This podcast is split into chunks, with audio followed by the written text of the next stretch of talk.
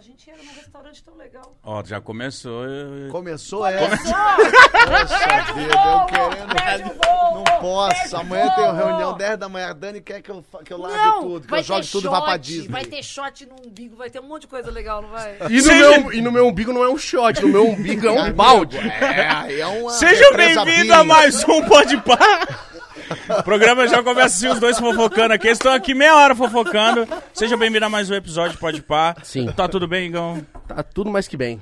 Alegria, né? Os dois, mano, difícil eu acho que a gente. Eu fiquei imaginando como que a gente vai conseguir reunir os dois. Obrigado por terem vindo. Eles estavam matando saudade onde você tava. Como é que você É, eles estavam tipo o encontro deles aqui. Na nossa última vez foi fazendo a pré justamente do Foi. filme. A gente, eu acho que a gente resolveu trabalhar pra se ver. A gente morre de saudade um do outro, é verdade. A gente se dá muito bem. É verdade. Eu tô é vendo A isso gente aqui. tá sempre querendo esticar, tipo, tem uma coisa aqui, vamos jantar, vamos se ver. E semana que vem, e viagem, cada É, ela ia semana que vem viajar comigo, porque eu Deus vou me viajar livre. semana que vem. Não, eu uma vou- viagem Vou merda, pra não. Brolhos ver as baleias. Não, não é uma Ó, viagem. eu, já, eu já tô sabendo que Não. você faz umas viagens A muito viagem- merda. Isso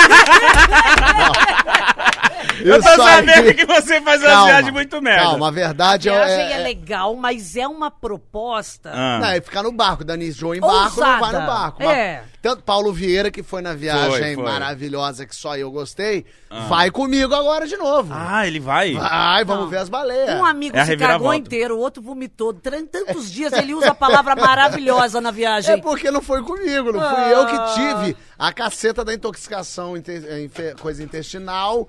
E, e eu falei, a Dani, falei, vamos viajar, vamos ver as baleias lá, e será? Eu falei, você enjoa, embarca lá em Jô. Eu falei, então não vai, porque senão atrapalha a minha Tem viagem. que dormir Não, mas no barco. Como, que, é vai, essa, como que é essa viagem? É uma viagem pra ver baleia? Pra ver a baleia. As baleias estão reproduzindo agora lá no, no- na Bahia. E aí você pega um catamarã, vai pro meio do, do- da Bros pra ir pro arquipélago, e aí você dorme no catamarã. Dorme, isso- mas o catamarã sim, Não, o você catamarã dorme balança na água, Num é, negócio é, que ué. balança. Perfeito, eu não enjoo, então pra mim é uma beleza. E aí a gente dorme lá e volta no dia seguinte. Vamos, inclusive, com pesquisadores de baleia, o que é mais legal. Pô, E- interessante. E, eu, eu penso as minhas viagens com essa antecedência, que na verdade eu e foi em 2020, no meio da pandemia, confusão, eu li uma matéria dizendo que tinha uma coisa assim. Entrei em contato com o cara e falei, quero ir, não, esse ano porque era pandemia. Aí ele falou, vamos tentar no ano que vem. Tentei no ano que vem, 2021, não consegui, porque Não choveu. conseguiu ninguém que topasse. Não, choveu, eu ia sozinho. e aí esse ano vai chover, mas pode. Vai chover? Vai. Nossa, eu tô tão feliz que Vai eu não chover. topei. Vocês não sabem. Eu quero que balance. Não, ele chama e já tá avisando que Já vai sabe, chover. É. mas eu quero que delupem o catamarã. Mas eu também, quando eu, quero tenho que história você pra contar. volte verde me conte que saiu um órgão. Eu quero, eu tô esperando esse momento. Vai. E não outra- viu nenhuma baleia. Eu não, vai, aí não. isso. Aí não. Você não vê baleia aí é chato. Mas eu vou ver porque as baleias estão lá com os filhotinhos. Ah, não. Nasceram os Ah, deve não, ser, deve deve ser ser muito lindo louco. É o máximo. Eu vi no Havaí baleia, é lindo, porque elas pulam e o filhotinho pula também. É, pula. É a coisa mais fofa que tem no mundo. Baleia é um negócio impressionante, que é um dinossauro a baleia. É verdade. É um negócio que tem v- v- 18 metros, é um negócio que caralho é isso, que loucura. E aí você. Começou legal o podcast. que ele falou assim, é um dinossauro a baleia. É verdade. É a gente, verdade, assim, é um é dinossauro. é o Igor tá, tá É cara. É impressionante. um mamífero Eu não sei nem onde é Brolios, mano, até agora. É no sul da Bahia, Brolhos. Ah, então Você não vai é pra- internacional, é aqui. Não, é aqui no Brasil. O Brasil tem muita coisa incrível. A gente Vai fica pra viajando Porto pra Seguro, fora. é isso? Pra onde que Vai vai pra antes? Porto Seguro, três horas de carro até Caravela. E já começa legal. Você perguntou já sabendo como que e aí, amigão? E aí, três... Estrada de chão? Não, não, de asfalto mesmo. Ah. Vai de van, chega lá, aí catamarã. Aí uma tirolesa, né? um touro mecânico e vida normal. E aí vai pro É. meio do mar. Eu tô animadíssimo. Vai ser bom demais. Eu vou Calabresa na terça tá. só. Eu tô pra assistir. O Paulo Vieira vai, né? Vai, Paulo Vieira, vai. E Vamos ele esperar enjoa. a volta pra ele contar a história no Você programa sabe que dele. o Paulo Vieira, eu acho que ele tem uma dívida com o Porchat, de verdade. e ele tem medo, é tipo um agiota que faz assim, ó, nós vamos viajar. Você vai, eu tenho que ir. Ai, eu vou pra Brolhos agora. Eu tenho que ir, senão ele pega a minha família. Não é possível que ele... Vê baleia. É Não porque é eu só possível. faço viagem legal, Dani. Eu fui pra Disney agora, Oh, galera. agora eu quero saber, quanto que você Isso, pagou ela- no meet and greet com a... Katy Perry. Quem te falou isso, menino? Ela Cuida da fez tua um meet and vida. greet com a Katy Perry que custou mais caro do que essa viagem que ela fez. Ó, olha pra mim, mil dólares. Foi mais ou menos. Meu Uber chegou. Meu Deus do céu, o valor do Uber. Não! É do carro Não, e Uber. conta o Não. detalhe que, que ela fez com o seu boy É o ainda. seguinte, eles são uns desgraçados, sabia, Brasil? Eu vou dizer. Eu Elas tavam- amo a Katy Perry, eu sou alucinada por ela de Ô, verdade. o Richard tipo também. você. que eu- Olha, Brasil, eu quero que vocês saibam. Eu, Ah. eu sou muito fã dela. Tipo, como artista, eu já acho ela inspiradora. Se eu, se eu pudesse escolher uma artista pra ser um dia, tipo, troca de lugar, eu queria trocar com a Katy Perry. Eu amo as músicas dela. Trocar de casal, você disse? Não, com a calcinha dela. Ah, tá. Ah, tá. Ah, mas também Orlando Bloom. Eita, minha filha. Mas peraí. Ah, eu amo as músicas dela, eu amo os figurinos dela. Richard, sai da sala! E aí, eu sinto que ela é uma pessoa muito legal. Ela é, gente. Ela escreve as músicas e dá pra ver a personalidade dela Ah, no é, trabalho, no certeza. clipe, no show. Dá ela é engraçada. que ela não maltrata velho. Porra. Ela é maravilhosa. sabe. Eu sei sim. Ela pode maltratar subalterno, você não sabe. Não, essa é a Ellen DeGeneres, tô brincando. não, mas eu vou te falar, é engraçado. A gente nunca vai conhecer todo mundo, né, 100%, mas a gente tem um feeling. Eu sinto que eu seria amiga dela. feeling. Eu sinto uma vibe dela, tipo, cômica, engraçada, amorosa. Quando você pagou 2 mil dólares, ela foi legal com você, Ah, né? eu vou te dizer. Foi dois. Eu conheci ela. Foi dois. Meu Deus. Richard não pisca, nem olha pra eles. Brinca de estátua sozinho. E aí o que acontece? Em 2018 ela veio fazer show aqui no Brasil e eu fiz um trabalho pra uma empresa e aí eles falaram: "Ah, no final acho que você vai con- conseguir conhecer ela". E eu conheci ela e ela lembrou de mim. De um vídeo que eu fiz. Olha que história emocionante. Se ninguém lacrimejar, puta que pariu também. Vamos lá. A Rafa Brits estava trabalhando no video show. E ela ia entrevistar a Katy Perry. Aí ela me avisou. Nossa, me ela deu um falou, nó na cabeça. Agora, a Rafa Brits estava no video show e entrevistou a Kate Perry. Caralho, É. é, tanta camada. 2018. Aí ela chegou pra mim e falou: Eu sei que você ama ela. Quer fazer um vídeo, mandar um recado pra ela? Eu falei: Pelo amor de Deus! Gravei um vídeo com camiseta dela, mostrei as coisas que eu tinha na minha casa, porque eu sou muito Ela fã mesmo. Nossa, você é fã nesse nível? Sou É, muito. Eu tô começando a achar perigoso. Não, mas ele é fã do Mion, ganhou até um tênis maneiro. Ah, é verdade, eu É, vi. mas o tênis que o meu deu pra ele vale 20 mil reais. É, vale o que valor você do gastou no meet greet. greet. É.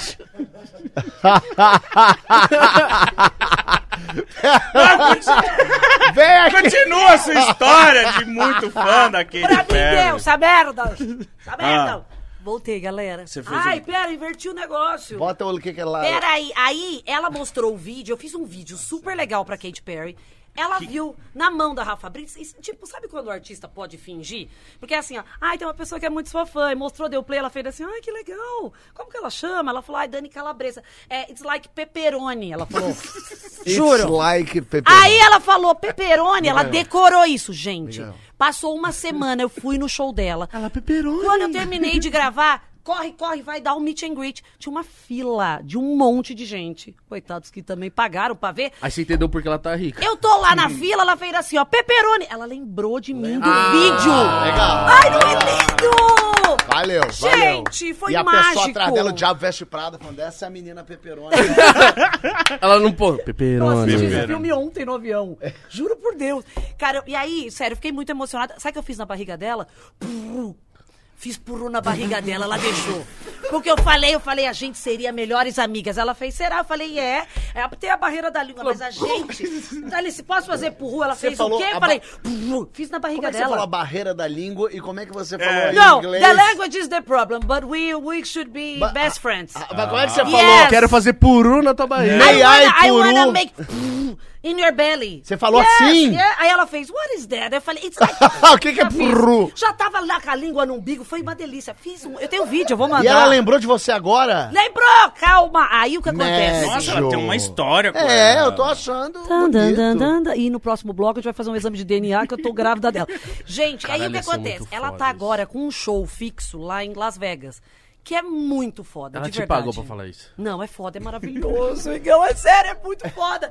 E aí, eu fui duas vezes em janeiro. E aí, eu não comprei o Olha meet que and nível greet. louco, Duas ela foi vezes em duas janeiro. vezes em janeiro. E você vai ver baleia vomitando nos teus amigos?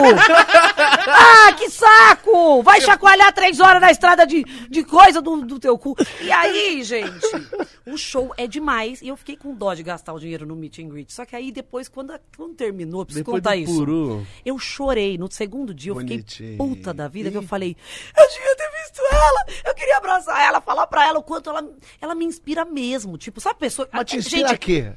Ah, sei lá, trabalho. Não, de verdade. Não, não, de ver- criar. pergunta super sincera, não Tudo. sacanagem, Eu vou te não. falar, de verdade, eu ouço música dela pra todos os momentos da minha vida. Tipo, se eu tô triste, tem música dela de tristezinha. Qual uma que eu saberia? Ah, Que ela canta. You're gonna hear me roar. Ele não sabe. Oh, oh, oh, oh. Não, Você é- não. Baby, you're a firework. Ah, isso eu acho que eu sei. Isso eu já ouvi. Essa eu já ouvi. Essa é de- California girls were unforgettable. Não, essa You're eu não hot sei. and you're cold, and yes and you're no. In Eu sou, eu, tô- eu amo ela. California Girl é, é, Mas é tem do, rádio na tua é do casa? Orfale, não? É, aquele. É, é, Não! Não é, é aquela. Baby, you like Não, o do Surf ele é do Direction. É, é Ah, parecida. nossa, ela É parece. One Direction. Eu sou o senhor, falei, eu adorava isso, mas não E ele é. processou o Cid por conta disso, tá? Foi? Talvez processe a gente por lembrar que ele tava em casa Não. Nissim, é favor, um beijo. E nem sei onde Lembrando eu que ele tá com- Que Mas você- ela aí, te inspira, ela te me inspira em quê? É isso que eu queria saber. Eu, eu tenho playlist dela, música animada pra, pra ir trabalhar, sabe assim? Tipo, e eu já vi é, documentários e programas dela, tipo, que ela, ela é uma pessoa, claro, todo mundo é normal. E ela tem momentos de insegurança, mas ela tem, ela tem fé. E ela tem um amor pelo que ela faz, que, tipo, ela, ela busca um- uma empolgação antes de entrar no palco. Eu vejo ela falando, tipo, pra ela mesma, você tá onde você deveria estar, você tá no lugar certo. Tipo, pra ela acreditar. Ela fala com ela mesma. Ela assim. fala no espelho linda, cheia de glitter. Ela fala no espelho, não. Eu, às vezes, falo comigo, eu falo, você está onde você deveria estar. Eu A Narcisa também ela. fala no espelho. A Narcisa Enes Brasil, Sérgio Malandro fala. É, não, de verdade, eu me identifico com ela, admiro muito ela. E o show, gente, o show que ela faz, de verdade. Ah, é isso deve ser legal. Em Las foda. Vegas deve ser. Não, é, porque Las É Vegas. muito É que eu não foda, gosto é de música, sério. mas deve ser legal. Gente, tem, é, tem efeito especial. É uma mistura de Tim Burton com Disney, com Broadway. É um puta show, É, de ser verdade. foda, isso deve ser legal. E, e depois eu vou ser sincero, o melhor show que eu já vi na minha vida foi agora também em Las Vegas, que é o do Bruno Mars. E o dela é foda, Ih, a Nathalie mas o melhor disso. show que eu vi na vida Bruno Mars é embaçado. Bruno Mars Silk Sonic. É um projeto único que acabou, tem que torcer pra eles voltarem. Ah, eu Um tô cara torcendo. Todo dia eu torço. Eu me olho no Paak. espelho e falo, ai, volta, Bruno Mars. Você não gosta de Ah, música? como assim você não gosta de música? Eu Ele não é ouço ET. música. Eu não tenho Ah, não, interesse. não, sério? É. Não, como é que é a palavra? Não tem interesse? É, não me pega em nada. Querem levantar, assim, te eu não- atacar o fone também? Vamos Não, ver, Eu gente, não vamos ouço embora. música. Eu tenho esse Vamos problema. embora. Eu não. Eu, eu tenho essa coisa que é um horror, né? Porque eu não, eu não gosto de bicho, eu não gosto de música. No carro. Pausa, não gosta de bicho, tá indo ver as baleias na casa Não, do eu caralho. gosto de bicho assim, não, eu gosto de bicho realmente. Eu gosto de hipopótamo, rinoceronte. Eu não gosto de gato, cachorro, passarinho. Não. Domésticos, domésticos. Ah, É, não. pet não me interessa. Um cachorrinho te olhando Criança assim, querendo... e Você não faz um música. carinho? Não, Deus me livre. Criança tocar e no- música. Tocar em bicho que solta pelo e... É que se eu falo assim, ah, não gosto de bicho, as pessoas acham que eu É. então chuto o bicho na rua. Eu não sou um débil mental, que você tem que proteger os bichos, o bicho é um ser vivo. Mas é que se eu, eu não tenho interesse em nenhum gato, por exemplo. É A que- Luísa Abel vai entrar no telão ao vivo. Então, é, pois é, A mas eu, eu defendo causas infantis, eu- causas animais, eu dou dinheiro pra causas animais. É que eu não tenho vontade nenhuma de ter um bicho em casa. Vai transformar a tua vida o dia que você tiver. O Emicida falou que o dia que eu tiver uma Vai. criança saindo de casa, quando ele voltar de casa, eu falar, meu Deus, graças a Deus, e o cachorro latir, ele vai ver que eu sou um novo homem. Eu tenho uma criança, acredito em Deus e tenho um bicho. É isso. que bonitinho. Mas eu tenho esse negócio com música. Eu nunca ouvi música. Minha família não ouvia. Quer dizer, meu pai e minha mãe não ouviam música. Eu Não não botavam ouviam? música pra mim. Então eu não ouço música. Minha vida, assim, uma música que marcou a sua vida. Não tenho. Quero vê-la sorrir. Não, não É, acho engraçado. O meu, segundo o Gregório, o meu meu gosto pai, musical não é um vai? gosto musical cômico. Então toda música que tem um certo humor, eu gosto. Por exemplo, o nosso Sidney Magal eu adoro. Sim. Mas porque eu acho engraçado. Aquela quero é ver la sacana, Santa Rosa, Madalena. É engraçado, mas eu E o Sidney Magal deve odiar você falar isso, porque ele fez, tipo, com o maior empenho.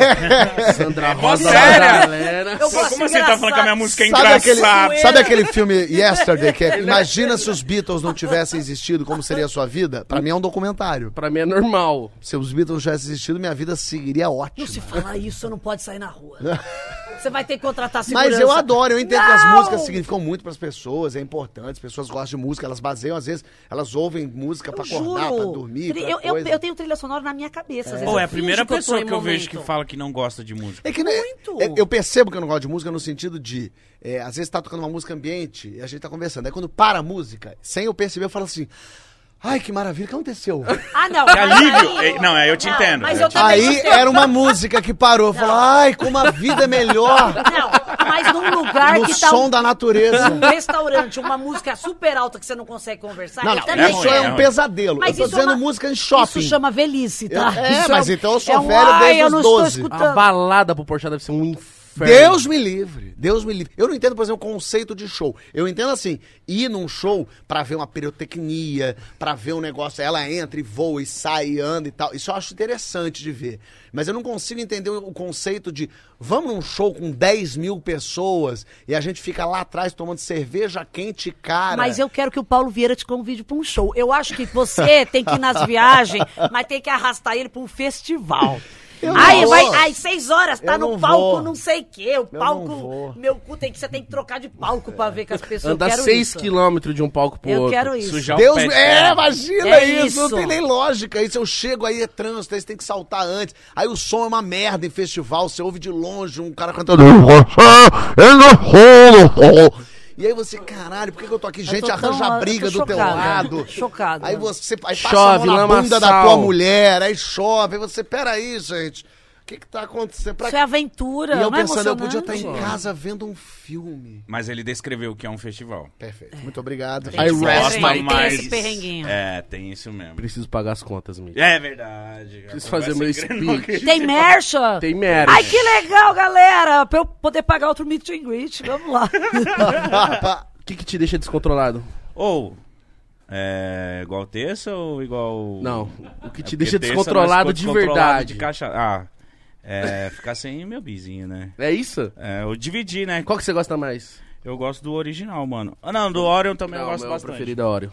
Rapaziada, o papo é o seguinte, pra você não ficar descontrolado, tem bis extra pra você, pra você não dividir com ninguém. Ou, mas é, tá, não vai dividir, mas tem gente que é safada e quer dividir isso aqui também, tá? Não, não, vai a dividir. lá. Não vai dividir. Tem um QR Code na tela que você vai poder comprar por R$ 2,99 nas lojas americanas. Todos os bis extras. Todos. O Black, o original, o Oreo. Pra mim é o melhor do mundo. Tá barato, hein? E obrigado, Bis, por ajudar a pagar as contas. Você viu que eu vim de boné azul, né?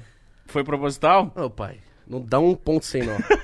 Aproveita, segue a Visa aí no Instagram também, rapaziada. Nossa parceira aí. Exatamente. E vamos que vamos. Obrigado. 2,90 tinha. 2,99. O vulgo 3 reais. É isso, QR Code aí e aproveitem. É isso.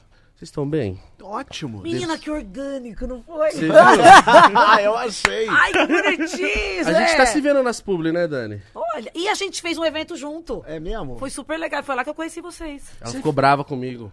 Por quê, hein? Sabe o que ele falou pra mim? não, conta, Anjo. Conta aí. Não, quase não lembro. Você também deu em cima do marido dela? Não. Sim. falei, where are you from? Eu, fa- Ita- eu falei despretensiosamente que eu assisto ela desde criança e ela ficou. Não, mas foi muito bonitinho. Eu falei assim, prazer, vocês são muito legais. Que, pô, te assisto desde criança, desde moleque. Ah, É, obrigada. dona Dercy. Juro. A coisa Eu tá. juro pra você. Ela, faz- ela fazia meu Magda em Sai de andador. Baixo.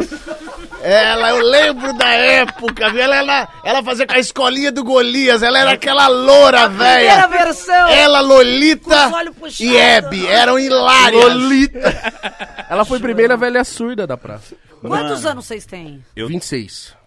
Eu tenho 32. É bem mais rodado também. Não, 32. São Você tem super quanto novinhos. mesmo? Você fala isso? 40. 40. 40? Tenho 40. Certeza? Coisa Parece? boa. Não. Não. Não. Ai, que lindos, briga, bis, bis, bis pra todo mundo. não, mas eu vou te falar, é engraçado como as coisas mudam. Quando eu era criança, eu tinha a sensação que quem tinha 40 Era já muito Era tava, muito velho. tava na a minha boca da mãe- velhice pra Minha mim. mãe com 40 eu, tinha um filho de 18. Meu que era Deus, eu. é Eu isso. penso, eu olhava minha mãe, achava ela a Ultrapassada. Eu achava ela o Oscar e a Maia. Eu olhava aquela velha que não entendia nada. Completa casada com casada com um cara. Tutankamon. Eu hoje sou mais novo do que minha mãe era. E eu não consigo entender que eu tenho 40 Outro dia eu correndo, fazendo Gugu na minha casa com o Instagram, eu parei e falei, caraca, eu tenho 40 anos, tô correndo pela minha casa, É fazendo Gugu na minha casa. É é- O quão ridículo isso é. Mas Não. é legal e motivador, porque assim, não é, não é que quando a gente atingir os 40, a gente vai ser daquele jeito que a gente imaginava. A gente vai se adaptando. Então, 40 da época da sua mãe e da minha mãe, tipo, elas já não usavam mais shorts. Sabe assim, isso é roupa de mocinha. é triste, mas é verdade. Eu fiz 30 e fiquei preocupado se eu poderia continuar usando boné, por exemplo. Que- Ficou? Que, na minha época, Não. também, eu, quando eu era criança, eu via as pessoas de 30. Meu eu já pai usa achava- boné. Meu pai tem 48. É, o pai. Sérgio Malandro usa também. Então, assim, Ah, vamos, que vamos com calma. Vamos segurar a Não, mas calma aí. legal. O do Sérgio Malandro tem uma hélice. Realmente. O dele tem uma hélice. Realmente. Mas aí eu vejo o Mion lá também Sim, com meu- 40 com tênis colorido. É aí eu falo, ah, eu vou, eu vou É seguir, isso. eu vou Nossa, seguir. se meu pai chega com boné de hélice, eu vou falar assim, caralho, mano. Não, não dá. A primeira vez que eu pensei em te bater, pai. Mas eu acho que é isso, cara. Quando a gente é criança, a gente vê as pessoas com 30, 40, nossa! É e quando a gente meu. chega nessa idade, a gente fala, pô, tô mal bem, né? E é Tô bom feliz. poder ser o que a gente quer ser e usar o que você quer usar, né? Não tem uma regra de puta, agora eu vou usar roupa bege, agora eu vou usar terno, blazer. Você fala, não, eu vou usar boné, eu vou usar tênis, vou usar. Não é? Tipo, não, não, não acho. Pink? Ah, Ó, você Pink, tá de não é? Olha só. Eu acho que isso é uma, uma conquista, assim, nossa. Você não tem que seguir uma regra de, ai, agora 40 você não pode mais. As nossas mães sofreram pra caralho, sabia? muito. e era uma geração que não podia, sabe? Assim, e elas, todo uma condenava a outra. Quem quebrava o padrão era assim, ó. super. Olha a outra achando que é mocinha, biscate, de mini shorts. Aí você pensava, mas queria estar usando também. Claro. Então é legal a gente fazer isso, Mas né? dá uma pressãozinha fazer 40? Então, dá. Muda alguma coisa? Porque nos 30 eu fiquei tipo, caralho, tem 30 anos, mano. Anjo, eu tenho útero. Você não imagina a É pressão. isso que eu ia falar agora. Pra mulher Ah, é que não tem Pra filho, então deve ser mulher, um a maior inferno. pressão é, é essa, porque a gente tem prazo pra ter filho. Tipo, os- a qualidade do óvulo começa a cair a partir dos 35 anos. Então, mesmo que a gente não se sinta. é, Preparado e pronto? Exatamente, você já tem que pensar nesse assunto. Então, de repente, você não tá nem casada, nem estabilizada, nem no trabalho que você quer, mas você pensa assim com 35, 36. Isso se você tiver a sorte de pensar também, porque é legal ter amigas que falam, você tem vontade de engravidar, porque aí você pode pensar em congelar óvulos. Se não, se você não pensa nisso com 35, 36, 37, 38, você vai na médica e fala, e aí, queria ver a pessoa. Já sai chorando de lá. Você fala, peraí, já tá envelhecendo o seu. Se você seu- parir, vai parir um maracujá. você vai expelir, minha E filha. pro com homem é uma sorte. maravilha. Com 75 você pode Homem ainda... pode engravidar a qualquer momento. Então, Chato amor, isso. chato, né? É. Esporrou com 80 engravida.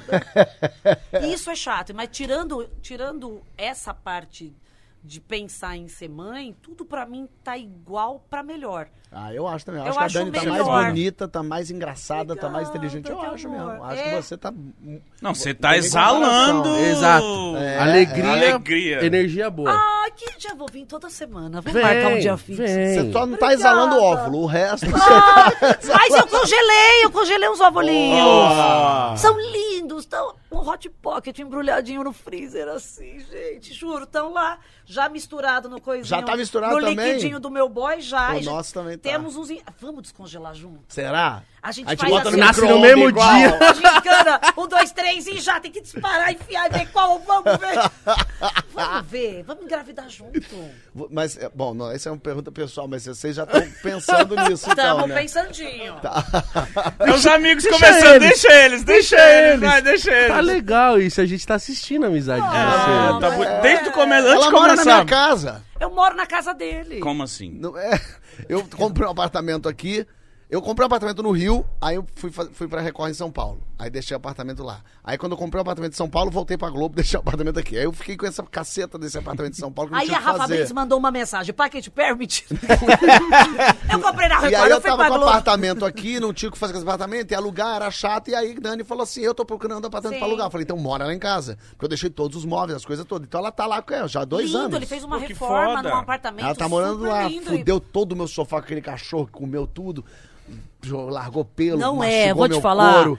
Bate muito sol, o sol detona os Ah, móveis. com Ah, certeza. com certeza. A minha Sabia? sorte é que agora em Maresia. novembro eu vou recolher tudo, hein? Em novembro eu recolho Novembro, tudo. mas você tá sendo Nossa, você vai otimista. despejar Você ela? vai morar o quê? Não, Numa escada? Você quer pare... Mano, parede, mas a teto, minha você obra não do quer? Rio fica não, pronta, eu pego em novembro as a coisas. casa Fechado, dele é um terreno baldio. agora. É um terreno Vai. baldio com umas colunas soltas. Você tá morando aonde, Anjo? Eu ainda não tô, realmente. Então... Mas vai, o, o, o, MST. a- o, o, a- o arquiteto me prometeu. A empreiteira me falou que era Eu adoro maio, virou julho, virou outubro e agora é final de novembro. Meu irmão, segundo o meu arquiteto, eu, eu tô morando na minha casa nova em outubro do ano passado. É verdade. Ele, vem, ele comprou uma casa e já vendeu ela. E já desisti dela. Você não mora nessa? Eu nunca morei.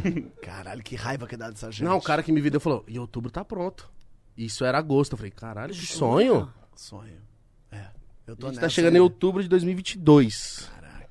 E ele É. muita raiva. Mas Eles você fez mentem. uma super obra? Você derrubou, você queria piscina, coisas Era. que você fez. Não, é. eu queria só entrar. Não, eu queria uma obra mais legal. Você fez obra legal. Não, a casa já estava em obra. Ele falou que a obra terminava em outubro. Ah. A minha, o, o- a minha, o meu arquiteto safado ainda virou pra mim agora e falou o seguinte: quando tá tudo pronto, a casa sendo feita, fazendo e tal. Falou, bom, então a gente precisa ver a escada aqui. Eu falei, como a escada? Ele falou, não, a escada da casa. Agora. Aí eu falei, não, é, mas a escada não tá no, no orçamento inicial? É uma Não. escada, né? Não tava. O que, que é? Seu... Aí eu falei, mas vai ser que é um poste, eu vou descer de bombeiro? Fica rodando no pole Que 10. é isso? Como não, que não, a gente não, não tava. Ele achava que ele previsto. fazia aqueles bagulho lá, ó. Falei, Mas a casa, Parkour. Parkour. Ele ia subir É. pelas a casa tem paredes. três andares, como é que eu ia chegar lá em cima? Não tava previsto, você me enganou? Não, não, veja bem. Eu falei, não, veja bem, não, agora eu vou ter que fazer a puta da escada com você, porque eu não vou fazer com quem?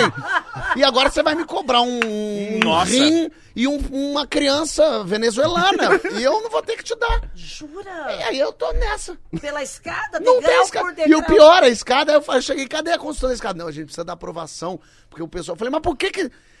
Meu Deus! Quantos anos Tá construído desde o ano passado! Em agosto, você tá me dizendo que, que tem que construir escada, ô caralho. Por que, que não fez em fevereiro isso? que? É porque eles querem tomar dinheiro de mim, é isso? Por quê? Ah, é, com certeza. Tá vendo? Ele vai chegar e falar assim: olha, apresentador. tá? agora precisa das portas. É, é. Agora, ó, teto quer? Ou É não? opcional. Porque você quer vista pro Cristo, de repente não precisa. É. Aí eu tô nessa. Eu vou até te devolver o sofá, tô com dó, sabe? eu vou dar tudo que puder. Quer uns azulejos? Não. Hein? Eu tô quase querendo Quer já. rodapé? Vamos negociar. É, consegui umas coisas aí. Eu vamos, vamos. Mas você mora no Rio. Mora no Rio. Ô, eu vi um vídeo seu recente. Acho do seu início de carreira. Eu me emocionei. Qual, hein? Com o o do Jô. Jô, bonitinho do Jô. Porque aconteceu. Eu queria saber muito o que, que, que foi isso, cara. Você chegou lá, você meteu o louco, deu a cartinha pra produção. Que, como que foi, Foi, exato, dei pro Porque eu esse vídeo, Eu chorei no "O que que TikTok, falei, ah, tô fez, chorando com o mano?" TikTok. Eu também, eu também me emocionei. Também me Porque. É eu descobri que ali tinha nascido a sua carreira. É, é. Ali Eu foi falei, ah, que de- isso? Foi no, com o Jô. Uma Você, generosidade. com 26 anos, você não viu muito o Jô, né? Eu vi, eu vi as reprises, né? Tanto é que os É, meus favoritos não são os antigos, Zeca Pagodinho, Mamonas. Ah, sim, aqueles que você realmente não viu, que tinha até no SBT mesmo. É, não, aquilo lá pa- passou um monte agora, né, por conta da morte do Jô. E é muito. Eu, eu assisti 400 vezes de novo agora também pra ver. É interessante ver, assim, a minha carinha, a minha carinha de não fazer a menor ideia do que, que era aquilo. Camisa de time. de Camisa Portugal. de time, O que me rendeu muitos frutos, porque eu vou muito a Portugal, o Porta dos Fundos em Portugal é muito grande. E eles amam o Porta e, e- e me amam muito porque eu tava com a camisa de Portugal. E eles me perguntou, mas por que naquele dia? Eu sempre falava, ah, porque eu amo Portugal, porque era coisa... E na verdade podia ter sido a da Bolívia, porque eu tinha coleção de camisas de futebol. E por acaso, não, mas não foi o acaso, quis ele que eu tivesse com a camisa de Portugal ali. Eu tenho realmente uma relação muito forte com Portugal e amo muito ali. É, mas eu tava com a camisa de Portugal, então é engraçado. me- Eu comecei a reparar agora em outras coisas assim. Eu, o meu jeito, eu pescoçudo, meu sotaque, Cabelo raspadinho. cabelo raspadinho na É. faculdade. Eu tava na faculdade, tinha, sei lá, seis me... um ano de faculdade. Então você tinha o quê? Uns 19, Eu tinha 18 20? ali. Nossa. Não. Nossa, 18. novum. Eu gravei aquilo, aí no mês seguinte eu fiz 19, no outro mês eu mudei pro Rio. Uma dúvida, como que você conseguiu, você conseguiu uma vaga na, na plateia? A, a faculdade ia, né? As faculdades Ah. iam. E aí um dia, um dia antes, eu também da faculdade, por acaso, uma eu andando ali pela faculdade, indo embora, o cara falou, Fábio, Fábio, amanhã a gente vai assistir o programa do Jô, você não quer ir com a gente, não? Aí eu falei, ah, pode ser legal, pô, o Jô é engraçado, deve ser divertido ir. E aí eu fui no dia seguinte, por acaso, cheguei lá e falei, ah, o ônibus sai daqui meio-dia. Eu falei, ah, tá. Fui pra lá e fui com o ônibus com a Mas faculdade. você fazia o número dos normais pros seus amigos. Fazia na, na fazia faculdade. pra galera eu ir. era o engraçadão da faculdade. Sim. Eu imitava, eu fazia la- la- narração. Lembra que tinha o Paulo Bonfá fazia isso com o Bianchi, eles faziam Rock as Go. Rock rock, Go. E tal. Eu amava aquilo. Eu já era fã deles na Band, que eles faziam é, um- uma narração antes do jogo. Estádio uma Mana brincadeira. Pipoca. É, o Minhocosul, o Jeffrey. E aí eu, eu fazia a narração dos jogos de futebol da faculdade. Fazia umas imitações, narrava o Miss Bichette, que tinha, imagina naquela época existia isso. E aí você, eu fazia a narração do futebol, sacaneava, e no intervalo do- da faculdade, eu ia fazendo os textos dos normais, que eu escrevia, né? Era uma versão minha. Eu fazia. Nossa, ele ia pra faculdade trabalhar. Olha. É, tipo isso. E aí eu fazia pra um grupo, aí outro grupo falava, o que, que é isso? Eu fazia pra outro grupo, aí depois eu fazia tipo uns 10 grupos e, e com todo mundo meio conversando, meio da confusão, fazendo ruivania ali, as pessoas meio rindo. Ah, mas faz mais aí. Eu falo, não tinha, porque eu não fazia pra eles, eu fazia meio pra mim. E aí na semana seguinte eu ia com outro, fazia pra eles, aí eles riam, aí eles Você gostavam. nunca tinha feito curso de teatro? Tipo, Tinha feito curso de teatro na escola. Tinha feito? Tinha, tinha feito, mas assim, pra me divertir, porque, óbvio, olhando agora, é porque eu queria fazer teatro, mas não, não tinha vontade.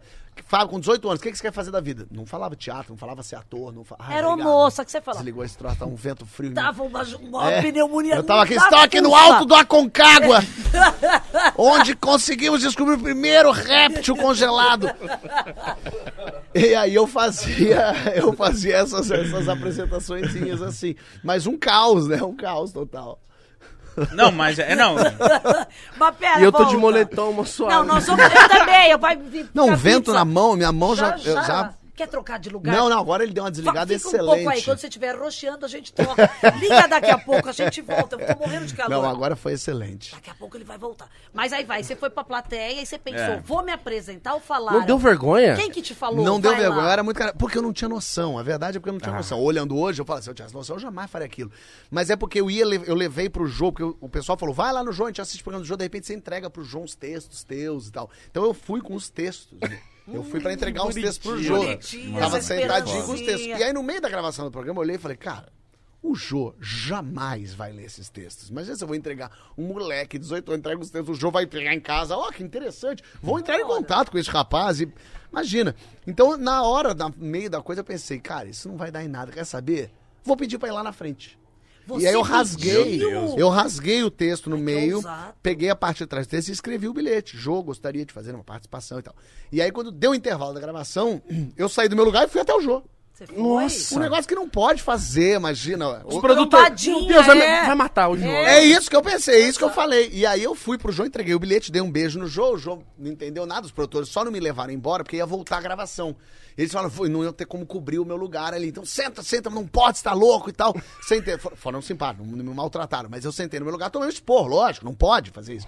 E aí quando eu sentei no meu lugar, o Jô tava num bom dia, leu aquilo ali, achou meio engraçado. O que que tava escrito da forma? Jô, gostaria de fazer um texto cômico, uma apresentação, uma rápida apresentação com um texto normais. cômico de minha autoria, baseado nos textos normais. Nossa, que bilhete longo, É, não. super. E, nossa, Jô, me ajuda, pelo amor de. Deus. Eu gostaria de fazer uma apresentação cômica de minha autoria. Não, eu queria gentileza, dizer no Deus Jesus bilhete. abençoe sua família. Assinado Fábio Eu Porchat. queria dizer que era rápido, eu queria dizer que era da Globo, que era dos normais, queria dizer que era comédia, porque de repente ele podia. Já produtivo, esperto, E com queria 18 di- anos, sabia? queria Olha, dizer benza a que o texto era meu, pra ele não achar que eu tava copiando nada. Então tudo Olha. isso eu botei no bilhete que eu, que eu entreguei pra ele. Não copiando, mas eram os normais. É, não, mas o texto era meu, não mas era entendi, deles. Entendi. Era uma- Mas ficou super claro. Era um texto meu. Sim. E aí, quando o Jô viu aquilo, ele leu, ele meio se comunicou com a produção. Ele deve ter falado: vamos deixar polícia? esse menino Ah. fazer. Se for uma bosta, a gente corta e não, não põe no ar.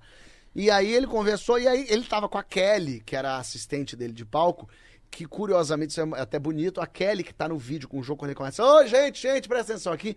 A Kelly, quando acabou o programa do Jô, ela foi trabalhar no meu programa. Para! Nossa, ela foi que trabalhar no foda. meu talk Olha, show. não, gente, a vida é muito doida. Muito né? doida, Muito né? Louco isso. E aí, eu, o Jô tava ali com a Kelly, e aí ele falou: gente, gente, eu recebi aqui um bilhete. E aí, ninguém entendeu que tava gravando. Porque a gente achou que o Jô tava falando com a gente. É um bilhete aqui, ó. É, que eu gostaria de fazer uma rápida apresentação. Texto. É, o que, que é? É Fábio? Aí eu fiz é, porque eu achei que ele ia falar, tá, então, Fábio, olha só, eu vou começar o programa, aí eu vou te chamar. Achei que ele ia combinar. Mas ele falou, é Fábio? Eu falei, é. Ele falou, então, introdução pro Fábio. A banda começou, paparó, papó.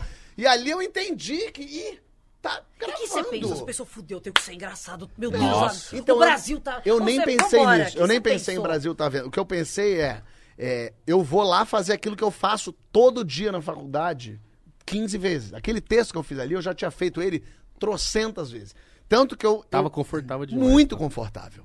Por isso que, é claro que eu tava nervoso. No até um show. momento que eu erro. Gente, é corajoso, dá um Muito, cagaço, muito. sério. E aí eu fui mesmo. lá pra frente pra fazer, e é interessante analisar, isso que eu comecei a fazer também hoje, analisar os momentos assim, olha o momento que eu errei o texto, aqui foi o momento que eu percebi o que eu queria fazer da vida, aqui foi o momento que eu vi que o Jô riu, aqui foi o momento que teve a primeira risada, que eu fiquei mais tranquilo, dá pra ver pela minha próxima fala que eu relaxei. Agora eu consigo fazer a análise do, do texto todo, eu fazendo aquele negócio ali.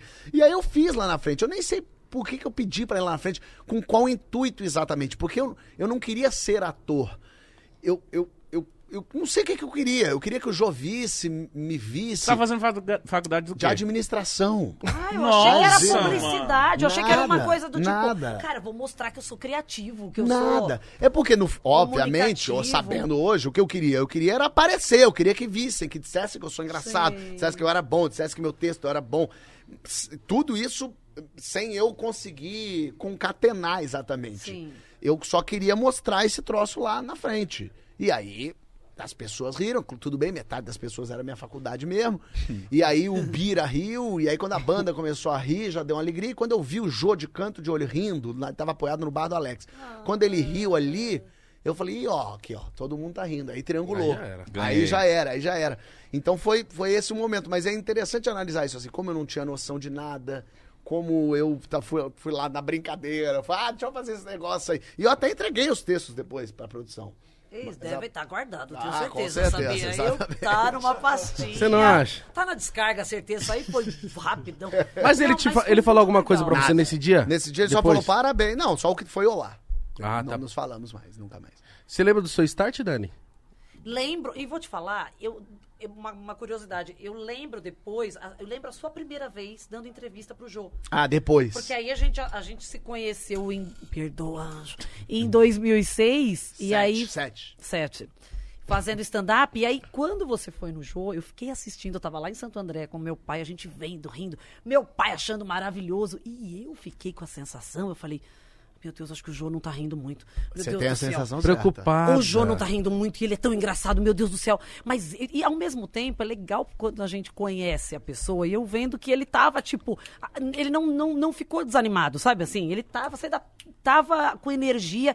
E aí foi indo, indo, uma hora ele começou a gargalhar. E aí eu vi quando, eu, eu tenho a sensação que eu vi quando ele começou a amar você e foi pro final. E aí eu te mandei mensagem e você me ligou. Você lembra disso? Não lembro. Eu lembro lá no meu quarto em Santo André. Meu pai falou, ele brilhou. Eu falei, pai, mas eu só quero ter certeza. Ele deve ter se cagado de medo, porque foi tenso. Foi, ele não riu desde o muito ruim. começo. Não, a primeira tarde foi muito ruim. E era uma coisa de verdade muito especial. Além do Jô ser, ter sido de verdade muito talentoso, comediante, apresentador, ele foi o maior entrevistador do país e ele dividiu, de, de verdade, assim, a carreira, foi um divisor de águas na carreira de muitas Muita gente. pessoas. É verdade. Lá era o lugar, De era despontar, né? era despontar. Então, assim, você tá indo bem num- numa peça de teatro, você tá indo bem no teu show de humor. Então, vamos ver se dá pra você ir no Jô. Você tinha que fazer uma pré-entrevista, sabe assim? Você tinha que mandar bem na pré-entrevista pra ver se dá pra render uma super entrevista lá. E aí, gente, você vai jogar ping-pong com o Jô. Que é inteligente pra caralho, sabe? Que tem tiradas rápidas. Então você tinha que ir muito seguro pra se apresentar pro Brasil e mostrar que vale a pena te assistir. Lá era o tudo ou nada. Era a sensação É. assim, ó, eu tenho que ir bem no. Isso. Você foi bem no Jô? Eu vou na tua peça. Eu já, as pessoas me conheciam e todo mundo conhecia a gente, tipo, nesse começo, fazendo show de humor e stand-up, era eu te vi no Jô, eu te vi no Jô. Às vezes também era, de- depois começou um, te vi na YouTube, né? Hebe, YouTube, te ouvi no Pânico, mas a primeira, maior, era eu te vi no Jô. Então você tinha que ir bem.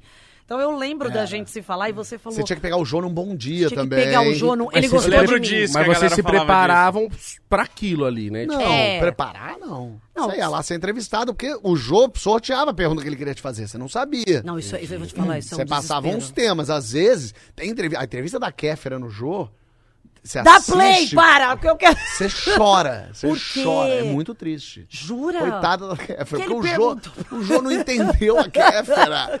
E aí... a- Nossa, fiquei curioso. Desconectou total. É muito interessante ver a entrevista do- da Kéfera no Jô. A Kéfera vai sofrendo, ela vai morrendo. É mesmo? A primeira, é muito triste, muito difícil. Porque ele vai fazendo umas perguntas nada a Ele ver não vai entendendo muito o que, que é a Kéfera, ele não vai entendendo as piadas, ele vai entrando num lugar que, que a Kéfera não vai. Coitada, que- imagina, a Kéfera também tava super assustada. A culpa ali não foi da Kéfera, mas a Kéfera tava tentando e o Jô foi, foi não entendendo ela. Caraca, quando Porque o Jô tinha não que pegava. ter um briefing legal, tem que ter uma pré-entrevista, né? Tipo, pra ele, assim, ó, essa menina, sei lá, é engraçada no YouTube, essa menina é engraçada no TikTok, sei lá. Esse... Jovem pra caramba. Jovem pra caramba. Você tem que meio que se encantar e estudar a pessoa, né? Então fica a crítica ao Jô também. É, fica essa lição aí. Esse rapaz Jô Soares, Mas hein? você sabe que eu passei um puta de um perrengue. Você lembra quando eu fui a Eu minha lembro. primeira vez? Ah, não. Ah, que eu... Não, como é que é isso? Eu lembro, mas não sei. Talvez. Pera aí. É que eu lembro... Eu lembro do perrengue e você Ah, o aborto. de pintor Não, de que que você parede. vai contar de mim? Vestida do pintor de parede. Não, esse nem foi perrengue pra você ver que louco. É, esse foi perrengue pra a coitada da Flávia vez. Garrafa. Não- Meu Deus! Essa foi um pânico Para, nós temos. Mi- Menina, vem com a gente, não pode pá, que nós vamos destruir a produção. Ele show. vai perder o voo. A primeira vez que eu fui, em 2009, 2009 ou 10, O que, que você É, tava fazendo pra ser chamada? eu tava na Comédia ao MTV. vivo, não? E aí eu fazia comédia ao vivo, eu fazia stand-up, é, fazia show de humor e tava fazendo Furo MTV. Tava fazendo comédia MTV, já tava, tipo, na TV, Tava feliz. Tava legal. E aí já tinha ido, foi o Adnê. A Tatá tava com medo, acho que não tinha ido. Ela demorou pra ir quando Tatá foi. com medo? Esquisito. Arrasou, mas demorou pra ir. E aí o Rabin, eles chamaram e ele aceitou. No mesmo dia foi, vai a Dani, então, no mesmo dia. Eu tava me cagando de medo, falando, meu Deus do céu, preciso ir bem, preciso ir bem. Ai, meu Deus. E aí, olha que coisa doida. Eles me chamaram pra fazer uma entrevista. E aí você faz a pré-entrevista no telefone. O cara, acho que chamava Flávio, não sei, ele falando comigo assim, e aí, conta história sua. Eu falei, ah, como você era quando você era criança? Eu falei, tímida.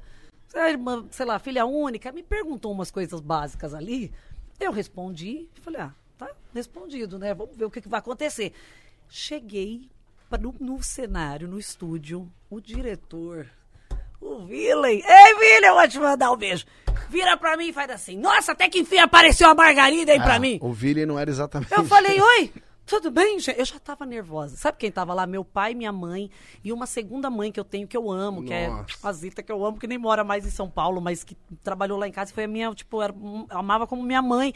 Os três super orgulhosos, com uma maquininha digital, sabe, pra tirar foto num cantinho. Eu tomei um esporro dele. Que eu não sabia por quê, eu não sei o que. Tipo, o que, que É prometeram o pra esse homem. nervoso, né? Não, ele Pô, me acabou. Ele me acabou como se, tiv- como se eu fosse uma estrela que prometeu chegar a uma e chegou às quatro. Só que eu cheguei exatamente. Eu, eu gravei na MTV, o carro me buscou, eu fui direto, cheguei, dei oi. Aí o Rabin falou, mano, ele tá puto com você, mano. Falei, Rabin, mas o que que eu fiz pra esse homem? E eu não primeiro, eu não sabia nem que era ele. Eu falei, ele é aqui? Ele falou, é o diretor, mano. Você atrasou pra caralho. Eu falei, eu atrasei? Aí eu, não, a gente achou no celular. A menina, não, ela chega depois da gravação, tá tudo certo. Aí ele veio falar comigo, ele falou, bom, vamos ensaiar, como é que vai ser seu stand-up? Ele falou pra mim.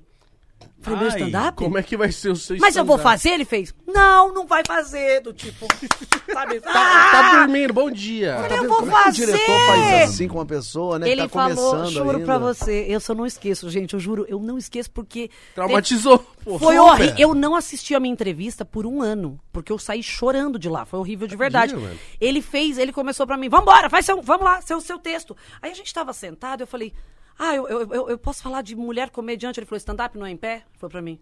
Falei, é, é sim, é sim, senhor. Aí eu fiz o meu texto com lágrima, lágrima presa no olho. Ele não riu de nada com uma mulher com um caderno. Ele fez. Bom, você vai falar mijar no Jô? Porque eu falei uma hora, eu falo, eu amo falar palavrão. Aí eu falei, não, não Vai vou. Mijar, o que, que tem mijar? Aí ele falou, bom, você que sabe, boa sorte. Você vai ser a primeira, tá? E saiu. Ele saiu, eu comecei a chorar, Tá chorar, quê? chorar, chorar, tremer. Minha mãe, meu pai, assim, tá assim, ó, filha. Minha mãe queria acender uma vela, sério, na Globo. Como que faz isso nesse momento? Minha mãe queria uma vela no camarim. Aí, calma, calma. Aí o Rabin veio pra mim e falou, mano, não entra, né? Não fica nervosa. Você não te avisaram? Eu falei, não me avisaram. E aí eu liguei pra menina da MTV, assessoria. Não tinham combinado comigo o humor na caneca. Mas aí o Rabin foi muito legal. Ele virou pra mim e falou, foda-se que não combinaram. É foda fazer humor na caneca. Você tá no Jô. Falei, Babi, mas eu não sei que texto. Ele falou, esse que você fez. Falei, mas ele não riu. Ele falou, mas a galera vai rir. Então isso é muito Nossa, legal. Rabin foi a monstro, gente hein? tem que ter amigo legal, assim, É, e é. você, de verdade, por sorte, a gente é amigo. Você é esse amigo legal que incentiva. O Rabin é, o Danilo Gentili é meu amigo legal, o Márcio Ribeiro era. Então, isso ajuda a gente, porque numa dessa eu podia ter entrado numa. numa Quando eu fui a primeira cagada. vez, na primeira entrevista, depois que eu voltei, essa primeira que eu falei que eu não foi bem, é, o Vini não me cumprimentou. Qual o arroba dele, galera?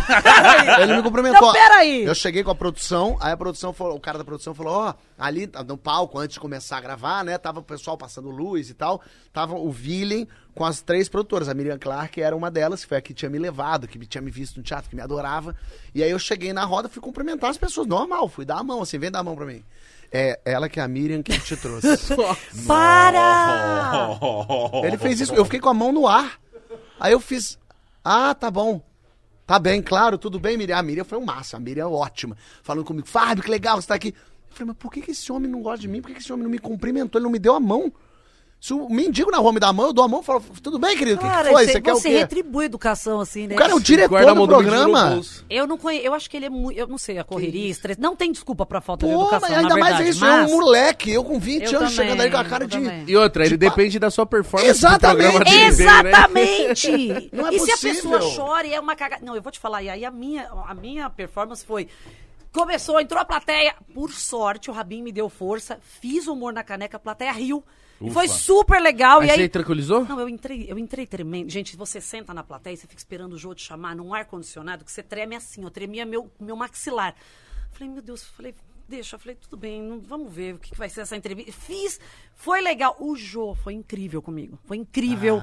e aí, assim, ele me fez perguntas que eu não tinha respondido na pré-entrevista. Ele falava, escuta, você dirige? Eu falei, meu Deus. Mas e essas perguntas? Aí eu mais pensei, legal. não, eu morro de medo, caralho, eu não pego o carro sozinha. Só que também se aproveita pra falar Claro, coisa engraçada. Um bom entrevistador tem que fazer umas perguntas Sim, completamente fora. Eu pensei, falei, de repente alguém contou pra ele, sabe? De repente o cara não me perguntou, mas falaram, pergunta isso pra ela. O Jô foi. E teve uma hora que eu comecei a tentar olhar na ficha dele, porque eu falei, ia um bombeiro no mesmo dia. Eu falei, será que ele trocou minha ficha com o bombeiro? Ele me perguntou umas coisas que eu pescava. Eu falei, isso não é pra mim, isso não é possível. Mas foi indo tão legal.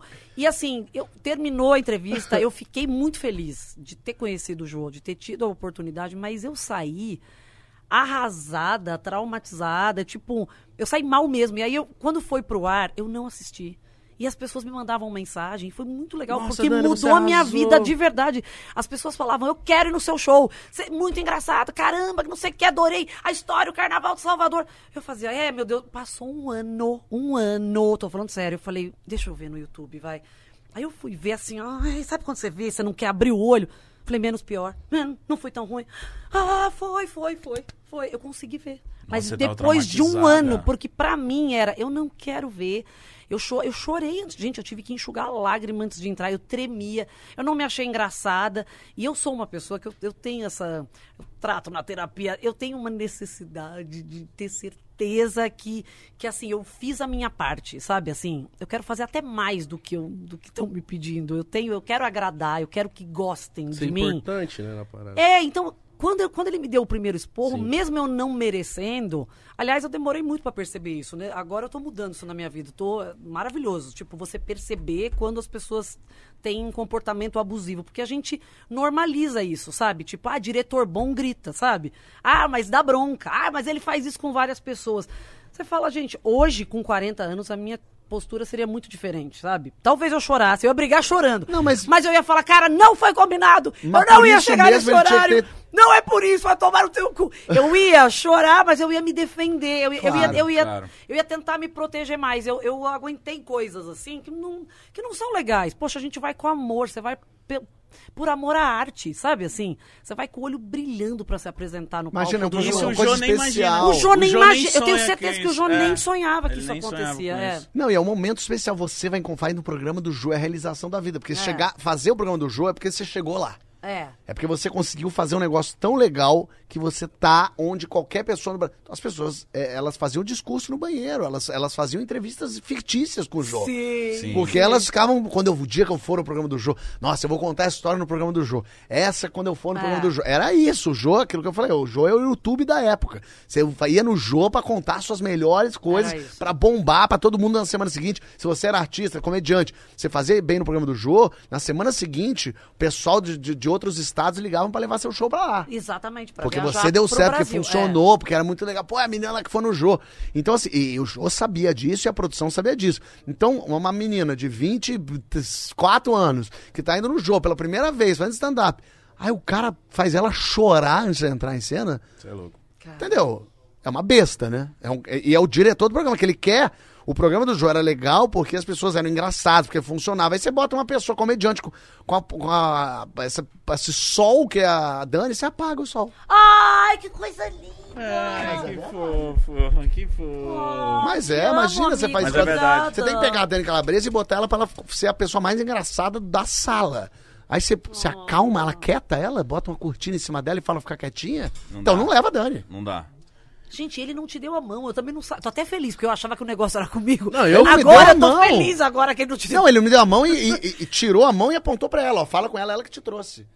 Meio como quem diz, eu não tenho nada a ver com isso. Será que ele não gostava de comediante? Será que ele achava que a gente ia lá O meu, no meu caso, trabalho? eu, a minha história com o João é uma história bem interessante, que tem um final muito feliz.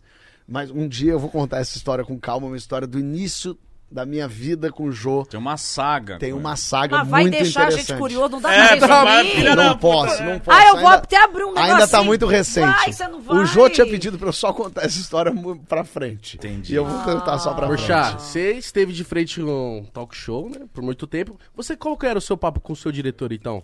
Ó, o pessoal vai chegar, por favor. Não, eu falava com todo mundo no camarim, eu ia com todos eles antes. é, e e- e o, o- o contato era eu direto com o artista. Isso é muito importante, assim. Depois a gente até trocou o diretor, inclusive, pra ter um outro tipo de, de approach. Porque no fim das contas, as pessoas. Eu, sendo um apresentador, ou sendo o artista, sei lá.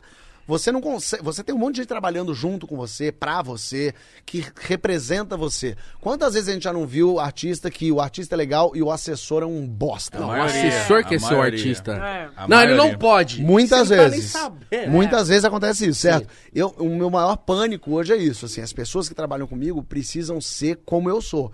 Eu falo com todo mundo, eu tiro foto com todo mundo, eu tô do lado de todo mundo, eu faço tudo. Então eu falei, minha assessora de imprensa, sentei com a Ju quando ela ia ser minha assessora. Eu falei, eu falo com todo mundo. Claro, tem que às vezes não dá tempo, mas eu quero falar com o trabalho conclusão de curso da faculdade, do interior de não sei aonde, e quero falar com o Jornal Nacional. Então, assim, vamos fazer dar.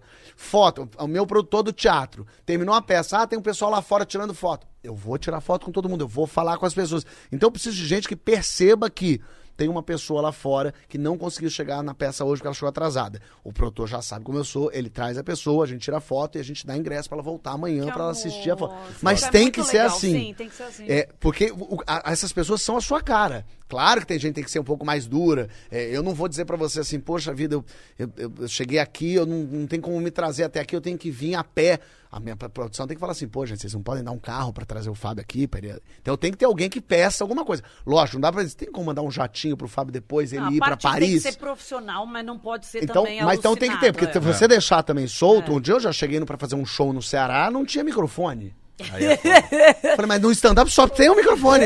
ah, não, mas você não consegue fazer assim no gogó? Aí assim, então fudeu. Então precisa ter. Por isso que eu entendo. Às vezes você vê o cara Ontem eu fala... fiquei sabendo de uma pessoa que cobrou 300 mil pra vir. Aonde? Aqui? Uhum. Eu não sei disso, não. Ih, ó. Ah, não, dá três opções pra gente fazer a enquete dos internautas. Dá três opções! Ah, por favor! Eu gostei Quem foi disso. esse louco? Ah, chato, a Foi gente... mulher. Ó,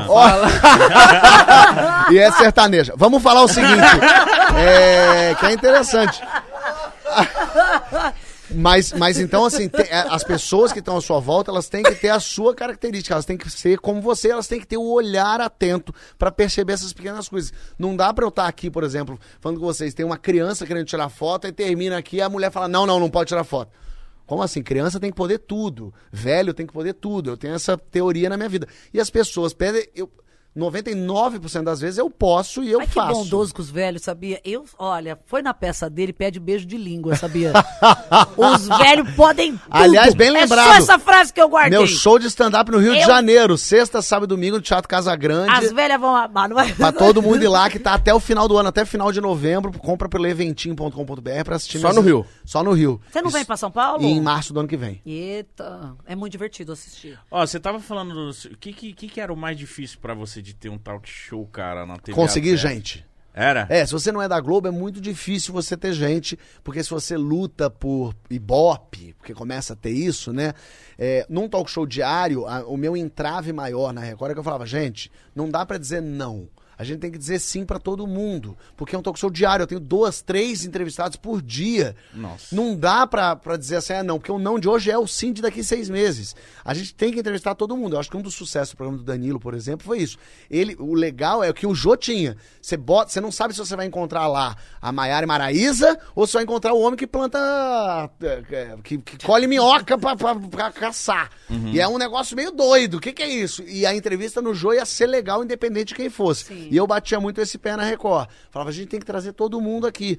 Mas tinha uma coisa meio de imediatismo, de não, mas tem que dar ibope, tem que dar ibope. Eu falei, a gente tá construindo um programa a longo prazo. Claro que a gente tem que dar ibope, claro que eu quero ser visto, claro que eu quero que as pessoas me assistam e gostem e achem interessante.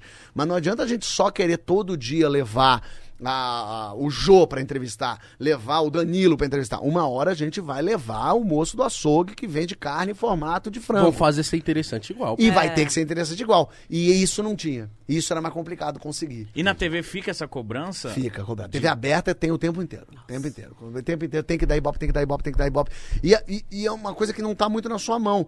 E eu, como criador de conteúdo, eu penso, eu quero fazer um conteúdo bom. Eu quero fazer uma coisa que eu olho e falo, eu gosto disso. Claro que eu não sou maluco. Eu sei que é TV aberta. Então tem um tipo de formato, tem um tipo de linguagem. Aquele game da camisinha na cara com o Lucas Luco. Esse foi na Essa Record. é a qualidade, uma isso é maravilhoso. Isso é Não, divertidíssimo. Mas Não, é isso é muito divertidíssimo. engraçado. Eu acho muito Pra engraçado. TV aberta, eu acho que funciona muito. Eu adoro colocar a camisinha na boca e soprar com o nariz. Isso é divertido. Vejam que, divertido. olha que curiosidade. Isso é divertido. Não, muito Mas é engraçado e funcionava, e era legal. E E, ainda mais sendo com o Lucas Luco. É Assim que. Vou guardar das devidas proporções, pelo amor de Deus. Mas nos talk shows lá fora, o, os, Jimmy os- o Jimmy Fallon. Fallon, ele faz um monte de brincadeira Tem pastel. cômicas, tem um monte é. de dinâmica bobinha e divertida Sim. e que funciona. Então eu sei disso. Mas ao mesmo tempo, essa eu quero que a coisa seja boa. Eu quero olhar no final e falar, eu achei isso engraçado. Se o público vai achar isso engraçado, tomara que sim, mas não tenho o que fazer. Eu tenho que gostar. Eu, eu tento levar isso pra tudo que eu faço. Nosso filme, o Palestrante. Eu escrevi o filme, eu fico junto com a Cláudia Vocês Jovan. assistiram? Não chegaram a Vocês assistir. nem, nem se empenharam. Poxa, vai receber a gente aqui. Vocês não foram no cinema ver nós? Você nem sabe o nome dele, mano. Eu sei Tá se é mítico, ali. Igão. Eu sei sim. Nem tá, mas... Na parede, na Ah, parede. parede. Aqui, ó. Ali de O boa. nome Eu dele é Pode sei. Pá, cara. É, o pode e o pá. Mas É, vou te nós- falar, vocês não foram. Vocês gostam de ir no cinema? Mas pra ver A Thor, gente não né? vai com frequência. Eu não- Nossa, acho que faz, faz- tempo que eu não É fui mais no cinema. Vingador. Eu não fui no cinema esse ano. Nossa, Ah, tão lindo. nem o nosso- brasileiro, Nosso filme é o uma comédia e romântica. É bonitinho. Mas, mas tu, tirando a saia justa, mas a. eu tento Tirando fazer um filme Poxa. que eu goste, que eu veja no cinema e falei, esse filme tá engraçado. Eu acho engraçado. Eu gosto daquele elenco, eu gosto daquelas piadas, eu acho que funcionou. Eu acho que tem começo, meio e fim. Eu acho que esse casal funciona. O que, que o público vai achar, o que, que a crítica vai achar, isso eu não tenho nenhum controle. Mas eu olho e tenho orgulho daquilo que eu faço. Então eu tento jogar isso em todos os meus produtos. Só que na TV aberta tem uma, um- uma luta de foice, de, de você. Quando o meu programa, o meu programa foi feito para a TV fechada, para o GNT. Que história é essa, Pochá? Foi o GNT comprou meu programa, eu escrevi pro GNT para a TV fechada e acabou que passou na Globo. Em 2020. Quando passou na Globo em 2020, passou junto com a Fazenda.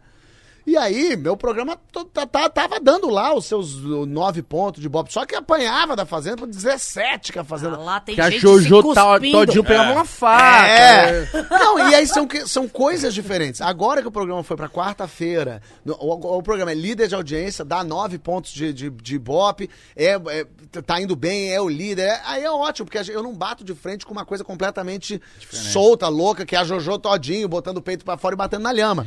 É mais complicado vencer por aí, mas tudo bem também. É a TV aberta assim que funciona. Mas quando a gente encontra os nossos lugares, que história é essa? Agora é toda quarta na Globo, depois do futebol, depois do filme.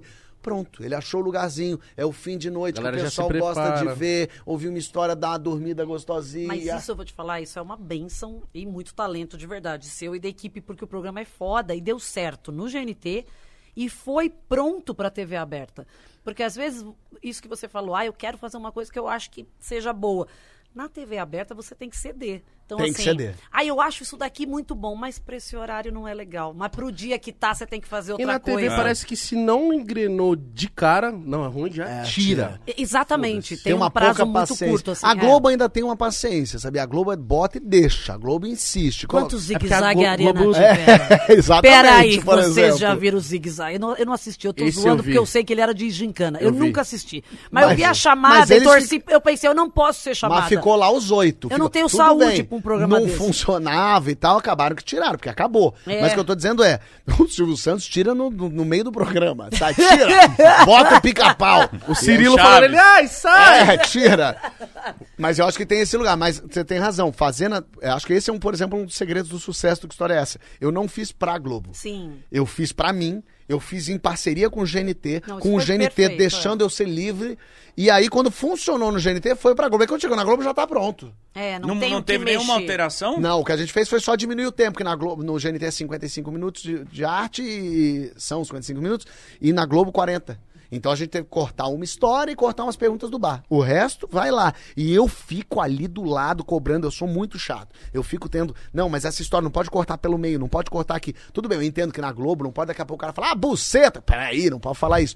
Mas tem que ter uns palavrãozinhos, tem que ter umas marcas, tem que ter, tem que ter um molinho do programa. Então eu fico lá cobrando na edição, vejo a edição da Globo pra, aprovar junto com eles, pra eu ficar tomando conta disso. Porque não adianta falar assim, ah, no GNT é legal, na Globo eu nem vejo. Não, não, não. Eu vejo tudo, eu É, aprovo tudo. a essência do equipe tá programa também, muda a é. essência. E a Globo tem essa parceria que é muito legal. A gente ouve, agora que somos uma só Globo, a gente consegue ter esse diálogo GNT, Globo, eu, o criador do negócio, o apresentador, pra cuidar do negócio. Dani, nessa época que você foi pro, pro Jô, você fazia o Furo MTV? Fazia o Fura MTV. Com o Bento, né? Fazia com o Bento. Como que era a MTV naquela época? Eu tenho muita curiosidade de saber como que era a MTV. Ai, gente, era demais. Eu vou te falar, quando eu entrei aqui na sala de vocês, é muito a vibe MTV. Quando, é, Uma mesmo. É muito gostoso. Tem uma maconha, tem alguém que tá fedendo. é uma- Sempre alguém fumando na escada de incêndio. Não, mas eu juro, é uma galera jovem, criativa e tinha uma vibe meio. Parece faculdade, sabe assim? Não era ninguém muito sério, as salas todas, tipo assim, livres, coloridas e com muita coisa para estimular a conversa, a ideia. E as- a gente tinha liberdade de experimentar as coisas no ar. Essa é uma super diferença, eu acho que a gente tem da TV aberta, que é assim, para ir pro ar na TV aberta tem que estar. Perfeito. Qua- praticamente perfeito. Tem que fazer piloto, refazer, ser aprovado e fazer pesquisa. Tipo, não, não é uma coisa. Se eu tive uma ideia legal, já faz. Na MTV era assim, a gente tinha uma liberdade que Tinha não coisa existe. que você não falava pra produção e só, só gravava e deixava? Eu vou te falar, tinha muita coisa. Depois que o programa já Isso é existia, louco, mano. eu e o Bento, a gente chegava pra redação e falava, vem cá, a gente pode fazer isso? Tu consegue duas perucas? Consegue, consegue. O diretor às vezes não tava nem sabendo. Aí do nada era, pra que que é a peruca? Vambora, não dá tempo. Vai, vai, vai, confia. Eles vão fazer uma coisa lá que eles querem fazer. Então, de verdade, foi a escolha mais, mais certa que eu fiz, assim, da minha vida. Porque eu aprendi no melhor lugar que eu acho que seria pra mim. quanta gente foda fazia lá com vocês, Muita. né? Cara, de verdade, olha, olha essa retrospectiva. Tipo, em 2007 a gente se conheceu, a gente começou, eu comecei a fazer stand-up. Em 2005 e 2006 eu fazia show de humor com um personagem, fazia peça, teatro infantil. Eu comecei a fazer teatro com 5 anos de idade. Mas o que mudou a minha vida foi fazer show de Temos humor. filmagem disso? Não temos, graças a Deus. Esse é teu, Não amor. tem nada? Não, eu tenho a idade da lei de Francisco, não tenho nem filmadora. Deixa eu falar, não temos nada. É, é negócio, pá, o negócio, eu esqueci. Ah, mas é Que criancinha. desenha. Não tem. Pior que não tem, sabia? Eu, eu tenho poucas fotos, deve ter vídeo, mais acho que adolescente, assim, aí tem. Eu só Criança, queria dizer não. que o Bisório é, é uma das cinco É uma maravilhas do mundo. loucura! É, e o Black que também. É muito Foda-se. bom. É. Nossa! É isso. Fica aí meu beijo Foi ao criador do graça. Bis, Foi ao Cláudio graça, Bis. Esse sério. rapaz foi de graça, mas foi de coração. Isso aqui é um negócio Ô, violentíssimo. só saiu, viu? Que ele, depois ele falou, foda-se. Não tem condição isso aqui. O bordão era, era impossível comer aqui, ó. um só, passou pra foda-se, me interessa. Mas tá Ele na não boca da dividiu, galera, viu? né? Pra Cara, completar o brief, ele não, não, dividiu. Não. Ele comeu sozinho. Não, eu quero comer o, agora o- cada um deles. Abre, Outro- esse é não, ótimo. Não, faça isso. Eu quero provar Vem, o Black o pega. original e... Eu não tenho forças. Ô, Bis. Ô, Bis, paga o homem. Não, Meu é Deus sério. do céu. Vamos fechar uma ação. Vem Que aqui. loucura Mas isso. aí eu fui pra. Olha isso, gente. 2000 e... Foda-se. 2008, olha que coisa curiosa. Eu, 2007, eu trabalhei no SBT. Teve esse momento também do Silvio derrubar os programas de um dia pra noite. O que, que você fez no SBT? Ah, não interessa, gente. Não, segue Como é a- que é mesmo? Não, não tem porquê. Não, não, não. O que E que vamos falar fez? de coisa Ela boa. fazia- sabe que o eu separador disso. de gema. Não, é a top term. Ai, agora é o iogurteiro. Ela fazia uma personagem aí. Ai, graças a Deus você lembrou disso. Essa é a parte que eu tenho orgulho. Não, peraí, eu fazia um programa muito capenguinho que era, chamava Sem Controle. Isso!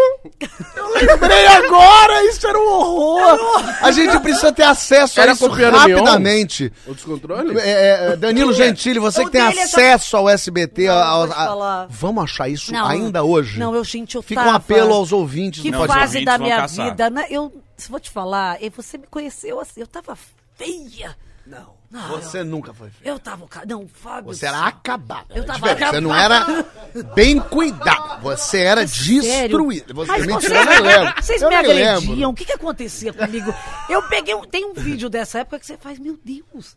Eu não me lembro de ter sido atropelada, mas assim, não tem outra desculpa. Eu tava Como apavorada. que era o Sem Controle? Sem controle era horrível. Era um programa enlatado que o Silvio comprou, sei lá se do México, México, da óbvio. onde, esses Quem programas. fazia isso mesmo? Que tudo era um pretexto pra ter mulher pelada no programa, menos eu. Eu, eu tava sozinha, eu e uma senhora de Nossa, idade. tá eu acho que eu segurando a bandeira das porra. comediantes. Vamos botar e agora aí no era YouTube. assim, Vivi Fernandes, gostosíssima. Que coisa maravilhosa. Várias gostosas, elas chegando. Vocês estão jogando mesmo? No YouTube agora. Ah, gente, sério. SBT olha. sem controle. Aí, do nada, Chegou era uma aí? cena assim no hospital, vinha uma gostosa e falava, ai, doutor, eu tô com uma dor aqui. Ele falava, aonde? Caía a saia dela, ela ficava de calcinha. Ah, para! Eu, que eu isso? vi Achou? Achamos! E tinha aquele homem, aquele o quê, o quê, o quê? Como chamava aquele homem? Sem que era um que- amor. Pegadinha do Super João Kleber. divertido. É. É. Que, que, que, que, O quê, o quê, o quê? É, olha ele aqui com a mulher Ele de gostosa mesmo, ele ó. chamava? Eu já vi ele de médico nesse programa. Ele É aqui, ó, olha aí. ai, ele de médico. Isso, É esse programa. aqui, ó. É isso, e eu sou enfermeira. Nossa, eu me é acabou. Ai, meu Deus, É que isso horror. aí. Uma mulher pelada. É, gente. É um- Ó, Miss, Miss Bumbum. E ele fazia Castelo Ratimbum, o Edu. Vem cá, gente. Tinha. Meu Deus. Tinha, Não. olha, tinham pessoas talentosas e pessoas lá Já pra valeu ficar ter vindo. pelada. Gente, eu fiz esse programa. Foi o meu primeiro projeto Demorou na quanto televisão. tempo esse projeto? Eu vou Durou, ficar. né? Eu fiquei de maio a novembro. Só que sabe que coisa louca também que aconteceu? Eu fiquei fixa nesse programa e eu amava. Porque eu fui muito feliz de Olha lá, verdade. ligou a Concagua. Meu Deus! Meu Deus, aqui no alto da Serra de, de Campos do Ela- Jordão, é no inverno paulista, Deu pizza na Dana. O fundi- o fundi é o prato principal. Aí, olha só. Ó, tá 25 eu graus, fui no Não, programa tá do Ratinho. Vocês lembram que ele tinha o Jornal da Massa em 2007? maravilha. Eu fui dar uma entrevista pra ele pra Eu tinha medo do divulgar. ratinho. Uma vez ele mostrou chupacabra lá, nunca mais. E eu falei, mostrava. Eu vou te falar, ele tinha umas É coisas bizarríssimas. mostrava. Eu fui no programa pra dar uma entrevista e mostrar um trecho da personagem que eu fazia numa peça. Quando terminou, ele foi no meu camarim e falou: Ô Dani, eu quero ser fixa aqui. Ele me contratou. Aí eu falei: é mesmo? Ele falou: pode vir toda semana. Eu era a empregada do Ratinho. Então eu fazia uma personagem no Jornal da Massa. Precisamos de uma retrospectiva Dani Calabresa, com urgência. E fazia o sem não sei. controle. E um dia eu tava de peruca, juro por Deus pra você, de peruca pra gravar, batendo cena com alguém de calcinha, né? Aí tô com um negócio, tipo, pé, parecia que assim, recreio, alguém veio e fez. Caiu, caiu o programa. Todo mundo de peruca assim. Ah, Ai, mentira. meu Deus. Mas caiu, alguém fez. O Silvio derrubou. Caiu Viva a Noite com o Supla e a Gilmelândia. O Sem Controle tinha uma lista. O Sem Controle, o Jornal da... Ma... Meus dois caíram, gente. Ah, não. Eu de peruca assim, ai meu Deus, devolvendo. Aí eu queria levar o crachá, eu gostei tanto de trabalhar no SBT, tinha a praça de ali. O SBT parece a Disney do Silvio, gente. Você anda de carrinho, tem umas coisas, tem, Tem as praça pelada pra ele. Tem gente de calcinha, é uma delícia. O Liminha tá lá com os óculos espelhados há 70 anos. Pode ligar o ar. Não, Não, agora não. É, é só parar. É só parar o flip lá. Como é que chama aquele aqui, negócio? Não dá pra deixar a, o Oscilar, jato. é só parar oscilar. Bota Parou? ele na... na coisa. Oscilar, é só vou fazer assim. Tu não é Olaf, filha da puta. Aí, ó, foi. Eu tô suando também, eu tô suando. O problema é o vento em mim. Na cara, né? É que se eu gripo, eu desemprego Isso que eu ia 30 falar. pessoas amanhã. Gente, o stand-up não vai ter essa semana.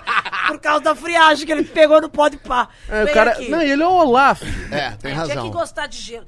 Peraí, aí onde que nós... tá- Ah, aí eu Ele gosta trabalhei de no verão, SBT. ele gosta do verão. Peraí, Mas trabalhei... ele não vive lá. Vem, me ajuda, senão eu esqueço. Trabalhei no SBT. Ah. Nesse momento que acabou o programa, eu gravei umas matérias pro Pânico. Eu fui na rádio, e aí o Emílio gostou, foi super divertido também. Também era uma Faz lá, super divi- uma divulgação legal. E aí ele me chamou, eu fiz umas três matérias, e neste momento, você sabe o que, que aconteceu? O quê? Porchetes me chamou, ele era roteirista do Zorra Total. Em 2007. Aí ele falou pra mim: vem aqui, vem numa reunião de roteiro que eu quero te apresentar pro Sherman. E aí eu fui me cagando de medo e você ainda falou pra mim: eu falei, vem aqui, eu vou ter que fazer alguma coisa. Ele falou: não, só ele- só pra ele te conhecer. Chegou lá, ele falou assim: faz um texto, faz um trecho. Ele pediu pra eu fazer um stand-up. Ali numa Todo sala de fazia. roteiro, é. O Sherman tá. Ele parecia o Jabba the Hutt, o Sherman. Parecia uma tartaruga que sem O Sherman te- A boca dele não abria. Era assim mesmo. Era assim. o boca Daburá. não fechava. O Eu Sherman não era- sabia pra onde olhar. Ele tava com fio de nylon. e eu falei, meu Deus! E eu fiz, fiz, fiz um monte de coisa. Ele não riu. Eu falei, ele tá Ele não riu de ele nada. E ele terminou, ele falou Foi pra Dani. Você é de São Paulo mesmo? Ele não tem não- sotaque? Exatamente. Como é que não tem sotaque? Ela queria Nair Belo. Ele Ela falou fala isso assim. pra mim, ele falou, você fizesse uma paulista. Aí ele dava sete pausas, eu te chamava. Eu falei, meu Deus. Aí a gente falou, vamos E o pessoal criar, com desfibrilador vamos assim, só- criar É, uma é, paulista. esperando. Você lembra? A gente saiu com essa sensação de que se criasse uma personagem paulista, dava pra apresentar pra ele. E aí, esse foi o momento decisivo, assim, da vida, que eu poderia ter tentado insistir, tipo, poxa, me ajuda, vamos pro Zorra Total, ou continuar fazendo matéria pro Pânico, e aí eu fiz um piloto na MTV, Rabin também. Rabin, eu preciso dar 10% pra ele ajudar minhas coisas, sabia? Rabin foi chamado pra fazer um piloto no, pro quinta categoria. Vocês lembram desse programa? Nossa, eu amava. com o Mion e o Casé, e aí eles queriam jurados engraçados. E aí foram vários homens, e aí tinham poucas mulheres. O Rabin falou, cara, vocês têm que testar a calabresa. Eu fiz, eu fiz, sei lá, quatro fases, assim, de, de testes, e aí eu fiquei fixa. Eu falei, cara, eu vou trabalhar aqui, ganhando 300 reais. Eu falei, não, pro Pânico e também pra, pro Zorra Total. De verdade, eu falei, não, é a MTV. É a MTV. E eu lembro de você me ligando também. A gente é muito amigo. Você me ligou na estresse, achou que eu tinha que me nada. soltar tá mais. Você é super irmão mais velho dando toque. E aí eu fui, foi assim que eu fui pra MTV. Tipo, eu fui pela liberdade, pela sensação legal que eu senti nas pessoas. Cara, o Mion, o Mion é muito engraçado. E o que o Mion fez na MTV... Ele era maluco também. Que hoje ele tá fazendo na Globo é muito legal.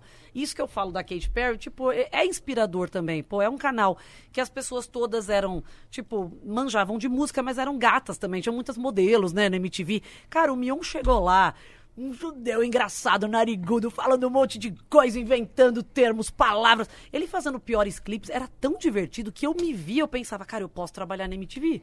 Né? Eu achei muito, muito legal. Casé, eu amo Casé também, super divertido. Então, no piloto, eu falei, eu quero ficar aqui, não interessa o cachê. Conheci a Lilian Amarante, que era a diretora, que criou todos esses programas dessa geração de humor de 2008, 9, 10, 11, 12. E aí começou 15 minutos com a Dinê. A Tatá, o Paulinho Serra mostrou uma fita da Tatá, sabia? Fazendo, stand- é, fazendo improviso. E aí, tipo, foi vindo uma galera, foi tão legal. Foi juntando. né? E não, Não, tinha essa cobrança. Gente, não tinha cobrança de bope. Então podia testar. liberdade de Diferente da TV aberta, era assim. Ah, a gente falou aqui brincando. Eu falei, ah, escuta bem. Alguém falou, ah, tenta imitar a Hebe. Eu falei assim, ah, vou tentar. Era assim, vou tentar. Era pega a peruca, vambora, vai pro croma. Não é um, não vai pro ar porque ficou ruim. E então. A gente, eu acho que a gente ganhou uma ousadia que em qualquer outro lugar eu não, não teria vivido isso. Mas sabe? um grupo de gente muito boa, né? Os nomes que ela falou aqui. Eu acho isso muito interessante. Tem uma coisa dessa geração nova, que já é velha, mas que foi- nesse momento era nova, que vinha com Dani, Sim. Tatá, Paulinho Serra, Rabin, uh, o Bento, a Dinê. Credo. E aí no Rio você Queiroga, tinha é, é. o Zé. É, Era uma O galera Edu que tava veio... surgindo também, né? O Sterblich, sim. O Stebbs ainda não. Ele tava, Nessa- ele né, fazia show e acho que. de- eu, ele foi 2010, 11. Ele não foi um pouquinho mais pra frente, É. mas né? nesse momento, 2006 e 2007, foi um- uma, uma geração autoral, uma geração de comediantes. É a geração do YouTube, é quando o YouTube começou a surgir que as pessoas faziam os próprios textos. Então vocês tinham uma empolgação inimaginável. Assim. E uma galera, se você olha hoje, olha quanta gente talentosa que vingou. Que continuou fazendo, né? Sim. Porra, E era tá muito fresco, era muito assim. é, é, tem uma coisa que a gente às vezes esquece, mas ah, uma pessoa que faz qualquer coisa que ela faça, é, um pedreiro, uma, um arquiteto, uma, uma comediante, com tesão, com vontade, começando ali, querendo, é contagiante. É. Então você vê essa galera, Dani Calabresa, Tata Werneck, Marcela Diné, Fábio Rabin, fazendo comédia, mesmo cru, mesmo é, Sem dinheiro. sem, Sem dinheiro, dinheiro sem- mesmo, sem não, ainda sério. sem entendimento É. é, da estrutura da comédia, mas fazendo porque é engraçado, porque acha engraçado. Isso é muito sedutor. Isso é e o público percebe isso. Quando Sim. você vê pessoas fazendo coisas é, com paixão, com vontade e, e fazendo bem, logicamente, aquilo te pega num lugar que você não sabe antes. Por isso que a Dani fez o teste no Pânico, o cara que é a Dani. Aí ela faz o teste no, no Mion, o Mion que é a Dani. Lógico, porque é uma pessoa com, com talento. E com essa Contagiante, né? contagiante. Obrigada, Não, mas é verdade. Você quer Verdade. essa pessoa, você quer de algum jeito. Como é que eu faço pra ter essa pessoa? O ratinho? É. E falou: Eu quero você aqui. Imagina o de Deus. ratinho viu isso. Porque é, é quando tem uma. Quando você tem uma, uma estrela assim, pulsante mesmo, você. Você não, você não sabe nem aonde que te pega. Mas você fala, eu, eu preciso estar do lado dessa pessoa. Essa pessoa precisa estar envolvida no meu programa de algum jeito. Que seja o Ratinho, ou que seja a, o pessoal da MTV, ou que seja o Pânico, ou que seja o CQC, o que quer que seja. Quando tem isso, é muito forte. E não é que a gente perdeu isso. Acho que a gente ainda ama o que a gente faz. Mas agora a gente não é mais novidade. A gente, as pessoas não olham e falam, e essa Dani? Deixa eu ver o que é essa Dani. A pessoa já sabe o que, que ela é. Mas o, o brilho no olho, quando apaga, e acontece isso. É muito natural que aconteça. Com pessoas que estão fazendo há muito tempo, ou que fazem a mesma coisa. Às vezes a gente cansa de fazer aquilo. Quando o brilho, o brilho no olho apaga, o tesão, a, a gente perde, a- o público desconecta um pouco da gente. É, então é um pouco isso que a gente tem que ficar ligado Sim. muito como comediante, como artista, Sim. que a gente não pode perder essa fagulhazinha. Sim. Se você deixar essa fagulhazinha apagar, Sim. você ainda dura um tempinho. Mas aí quando você vai ver, você tá, eu tô a- pintado de azul com 70 anos falando Judite, Judite. Talvez eu tenha ali meus 40 pagantes no teatro, mas eu já perdi aquilo que é o contagiante, o olhar e falar, a Dani falar desse jeito que é dela. É, é, né, essa coisa engraçada do Mas jeito que a ela gente fala. vai se lembrando. E lembrando, por exemplo, da empolgação que você falou que você sentiu pra fazer a apresentação pro Jô. Sabe o que? Ai, não sabia nem o que eu tava fazendo direito, mas você tava empolgado? É. Porque depois é, fica mais sério, né? A gente profissionaliza isso. Então, pode, não pode. É difícil você combinar essa empolgação e criatividade com o que pode, com limitação, com o que o Perfeito. setor deixou ou não. E do nada você tem que fazer. E tem que até achar um jeito de fazer com um brilho no olhar uma coisa que às vezes não é o que você gostaria de fazer.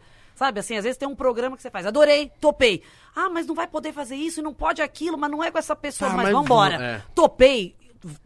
topei, vamos fazer E isso com pra amor. qualquer profissão, né? Mas Você- tem porque muita que- gente é. fala assim, eu adoro cozinhar, vou abrir um restaurante. Você quer que uma pessoa pare de cozinhar, ela abrir um restaurante, porque é, É. um caos, um pesadelo, uma dor de É. cabeça, ela Não não, é a consegue. parte boa só, É, é. então pra você vencer essa arrebentação, tá? eu vejo, por exemplo, Porta dos Fundos, vamos fazer, a gente se juntou, fazer uns sketches engraçados no YouTube, é, vamos fazer, aí daqui a pouco começou a dar certo. E agora precisa pagar conta, agora precisa ganhar dinheiro. Então agora você precisa escrever três sketches por semana, todo mundo, aprovar, fazer a reunião, É, fazer a reunião de orçamento, pegar a produção. Aí começa a ficar chatérrimo. Porque o que era gostoso, legal, que era Sim. gente meio doido fazendo, começa a virar profissional. E aí é que você tem que vencer essa arrebentação que eu digo, que é conseguir manter o tesão, a vontade de fazer o negócio com as limitações de, é, mas não pode fazer isso, é, mas não tem mais dinheiro pra fazer. É, mas agora não deu audiência, é, mas agora... E aí você conseguir se manter fazendo o que você gosta, o que você quer, o que você acha que você foi feito pra fazer, profissionalmente falando. E aí isso te limita e te quebra um monte de coisa. Uma coisa é, vamos bater papo aqui todo mundo, e é legal isso. Não, toda, toda terça e quinta você vai ter que estar lá, de tal a tal, vai ter que falar do bis, vai ter que estar aqui um convidado, tem que ir atrás de alguém interessante, vai ter que ter a câmera, liga, ih, tem que contratar o pessoal, ih... Aí começa, foda. ai não, rela, deixa, deixa. Eu só queria conversar com uns amigos meus, que inferno isso. Então ter esse- fôlego é porque tem que gostar e querer muito fazer isso, né? Ou depender extremamente daquele dinheiro que você precisa ganhar pra pagar as contas no final do mês. Se não for essas duas coisas, você não consegue. A gente tá pelas duas, né, Mitch? De Mas- segunda a mas sexta-feira. Isso que ele tá falando é muito sério, Com né? certeza. Porque a gente aqui tá crescendo muito e etc. Vamos se mudar pra um lugar maior e etc. E tá começando a bater essa coisa na minha cabeça, cara. Porque a gente vai ter novos programas, enfim, vai ser uma Mais parada... responsabilidade. É, o meu medo é essa responsabilidade de acabar Podando. Podando e tornando um pouco um pode pá pra mim, que eu sei que não vai ser, mas eu tenho esse receio de ser chato. É, mas tem que tomar esse cuidado mesmo. obrigação, Sim. porra, vou lá, caralho, sei lá o que, muita burocracia agora, porque a gente vai lidar com mais pessoas, com mais é, profissionais e etc. E eu tenho esse receio, mas o que eu, o que eu quero aplicar pra mim é eu apresentar outros programas, é fazer esse tipo de coisa. O que, que vocês estão felizes hoje em dia? O que, que vocês estão fazendo que vocês falam assim, porra, que legal, porque eu acho que eu já vi você fazendo muita coisa, você também, é, cada hora é uma coisa que vocês têm que fazer, vocês têm que ficar inventando. Eu queria até de exemplo pra gente... é, Roubar, que- né? É, roubar. Como que tá a cabeça de vocês? O que, que vocês estão felizes hoje produzindo? Eu sei que hoje você tá com esse programa que tá estourado lá, você... Filmes, e o que, que vocês estão produzindo que estão deixando vocês felizes hoje em Eu dia? vou te falar, no- novos desafios te dá um gás novo. Te dá medo também, pelo menos eu, eu, de- eu detesto mudança. Eu gosto de ficar onde já tá tudo bem, sabe? Assim, se a gente tiver um projeto legal, eu quero que fique, eu quero que dure. E pequenas novidades naquele projeto, mas é um, ai, termina esse, faz um novo. Eu vou, meu Deus, eu não sei se eu consigo. E depois eu amo e já fico envolvida, mas eu sempre vou sofrendinho. Mas depois eu agradeço o processo. É bom. Tipo, eu fiquei fazendo teatro. Quando eu fui pro stand-up, eu falei, meu Deus do céu, eu não sei se eu sei fazer. Amei, fiquei apaixonada, mudou a minha vida. Tem que voltar a fazer, Eu que- tem que então- fazer um show solo de stand-up. então, é isso é o que eu quero fazer. Isso é o que tá me Vai ter que fazer. empolgando. Eu vou ficar te enchendo o saco. Eu quero mesmo, eu te agradeço, porque Tá aí depois escrevendo? eu tô, eu vou te falar, eu fui pra Começou a TV. escrever? Comecei, não vou te mostrar que você vai falar que tá uma merda. Mas eu comecei. Olha lá, hein? Tem várias coisas Vamos botar uma legais. meta pra isso? Ih, 2027? Não, ano que vem Começo do ano que isso. vem. Testar esse ano e fazer ano que vem. Vai ser É. isso que Primeiro semestre do ano que vem, vai. Primeiro Ai, semestre gente, vocês do falaram ano com que a minha, vem. minha família, meus Claro que terapeutas. Aí você Ah. volta aqui, Vocês vão assistir? com certeza. Olha, eu vou. Então, vocês vão ver que eu vou cobrar. Mas então é isso. Isso é um novo- uma nova empolgação. Teve um momento que eu tava fazendo stand-up que tava legal, mas aí eu tava fazendo stand-up, evento, viajando, e assim, era bate e volta, indo pra TV, e tipo, sem comer, tendo pedra no rim, não sei o que. Aí eu falei, quer saber? Vou parar o stand-up, vou fazer evento e vou ficar na TV. E daqui a pouco eu faço meu solo. Isso era 2013.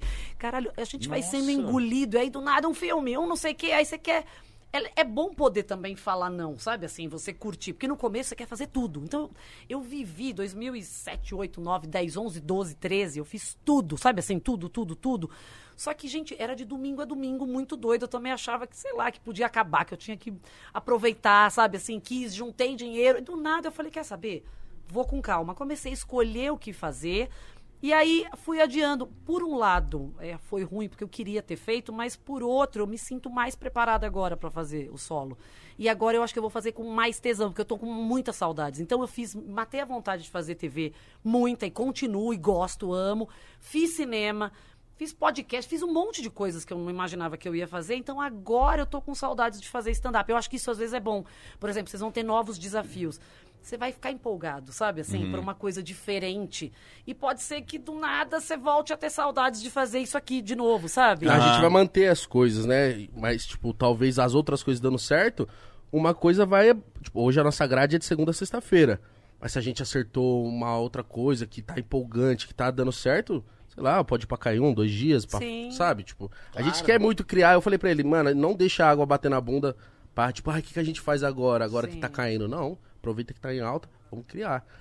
Pô, tô novinho ainda, né, Mítico? 26. Sim, não, tá. Mas é. Faz o seu solo, mano. Vai Eu fazer, não, já, vai tem, fazer. já tem quantos minutos inscritos já, Dani? No cronômetro. É mentira dela. Eu tenho meu bloquinho! Vou jogar bem na cara de vocês. Faz só assim, ó. Eu vou. Ah, era uma nude. Mentira, eu vou pegar um bloquinho. Eu tenho Eu aqui. gosto assim. Tem que fazer, porque isso é muito engraçado. Olha stand-up Dani 2022. Não, não, não. Escreveu pra Anotou caramba. ideia. Nossa. Não, não, não. Anotou ideia não é começou a escrever. Ih, já tô te. Não, não, não. Negativo. Ah, tá, entendi o que você quis dizer. Anotou ideia. Ah, bom. Eu Tops. tenho então 30 filmes aqui. Tá aqui, ó. 30 filmes eu tenho. Meus Nossa, você é tão chatão Porque de eu tenho merda, 30 ideias. Canalhão Vamos de motivar, bosta. Nossa, que filho aqui, da puta. Meus tópicos, cara. Você, nem- você Tópico. tem que me Ah, tu vive incentivar. de tópico. O cara vai lá ver o stand-up da Dani e vi 30 tópicos hilários. Não, Não, tem que escrever Ela isso vem aí. e fala assim, ó. Obrigada, pode Velho. pá. Queria agradecer. Azulejo. Exatamente. Velho que para do nada. Azulejo é frio. Cortina da minha casa emperra. Viagem do Porsche, vou abrir com essa. Mas você é um Eu amigo que vou. puxa? Que fica, não, Puxa. vamos, vamos. Não, vai, mas é cadê? muito bom, porque ele é muito produtivo, naturalmente. Cara, olha esse menino com 18 anos. Ele fez, vou lá fazer um número no Jô. Puta que pariu, tem gente boa que você tem que fazer assim, ó. Vem, se apresenta e a pessoa, não, não tá bom, não tá bom. É muito legal, porque você tem atitude e talento. Não é que você também é doido e vou fazer, mas não tem noção. Você tem muito talento. E você é produtivo demais, Porchetes. Você, ele tem ideia de filme, tem ideia de série, tem ideia de programa, de texto, de escrever, tipo tudo. Ele não para quieto. A gente foi viajar, ele fazia reunião na borda da piscina. Foi. Eu não sei se isso é uma qualidade, se dá vontade de mandar tomar no cu.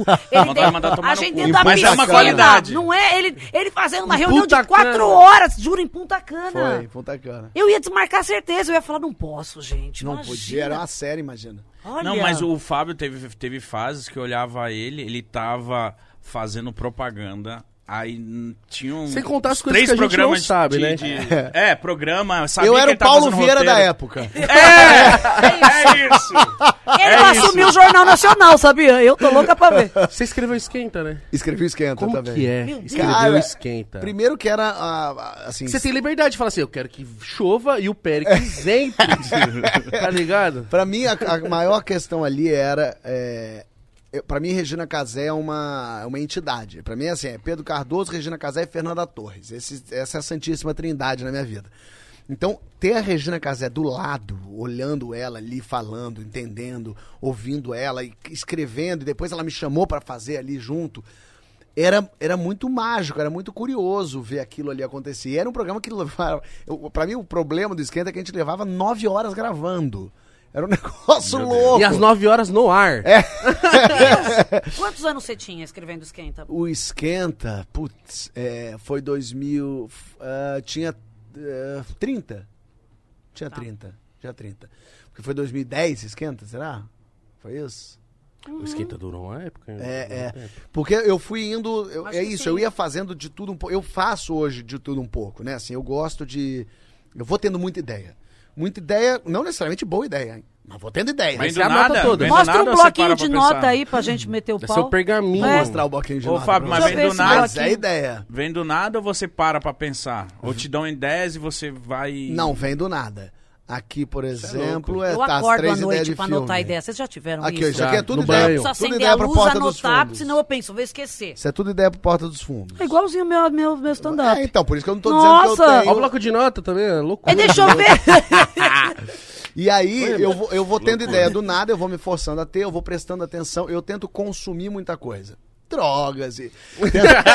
eu tento consumir. Então eu assisto séries, filmes, eu leio, leio jornal, eu leio livro, eu, eu, eu vejo coisa pra estar entendendo o que, que tá acontecendo lá fora. Fico atento. A Dani comentou aqui do negócio, deixa eu ver o que, que é também. Não só de Show comédia. da Katy Perry, vai Show lá da. Katy Perry. E eu vou também me colocando em situações pra ver esses o que está acontecendo no mundo, o que está sendo feito fora, o que está sendo feito aqui. Então eu gosto. Às vezes minha mulher volta e fala: Não acredito que você está numa quarta à noite vendo Faustão. Eu falei: Tô, eu preciso ver o que está sendo feito. Eu quero ver o que, que o Faustão está fazendo agora na Band. Aí daqui a pouco eu boto no Cidade Alerta da Record pra ver o que, que o Bate tá fazendo. Ela fala: Mas que loucura isso? Eu falei: "É Porque eu preciso entender a cabeça das pessoas. Porque no fim, não adianta. É, eu tô desconectado da realidade. Claro. Eu, eu, eu, eu, eu sou uma pessoa famosa, eu tenho dinheiro, eu não, eu não posso mais fazer coisas. Eu faço tudo, mas assim, é diferente de passar desapercebido. E se eu vou na praça pra ver a véia alimentando pombo, a véia vem tirar foto comigo agora. E é legal, bacana, mas é bom ver a véia alimentando pombo. Então é bom ver isso acontecer. Então eu preciso estar conectado com o que está rolando, que eu, naturalmente, pela vida, vou me desconectando. Eu tento voltar, eu tento falar com as pessoas. Acho que essa parte é mais difícil. É difícil, mas como eu por acaso gosto de pessoas, tô sempre de bom humor e converso com Por as pessoas. por- é, mas podia não ser.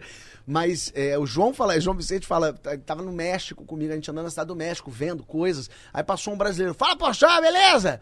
E aí o João falando, Fábio, vamos que eles vão vir tirar foto. Eu falei, não, não, pera, mas vocês são da onde? Eu João, por que que você quer saber de onde ele é?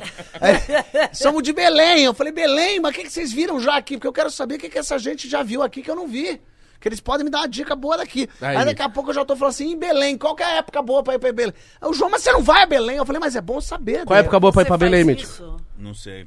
Cara, eu sou você é paraense, viado. E aí eu Ah, quero é saber. Aí eu pergunto, já foi pra Ilha de Marajó? O cara já foi. Eu falo, vem cá, mas vale mesmo? Quantos dias? Ô, João, por que, que a gente tá 10 minutos conversando com o moço na cidade do México? Mas Vambora, isso é porra. Sobre Belém. porque Eu tem faço dia que é bastante. chato. Não, Não. o Igão é assim também, às vezes. Isso me irrita, Ele mano. é, você puxa papo. Porque vamos tirar foto, tá tudo bem, Igão. Mas eu quero saber por que gosta, porque tá ali. Isso, Ah. exatamente. Eu falo, E se for mulher, eu fico. Ah, Ah. Sério que você gosta de mim?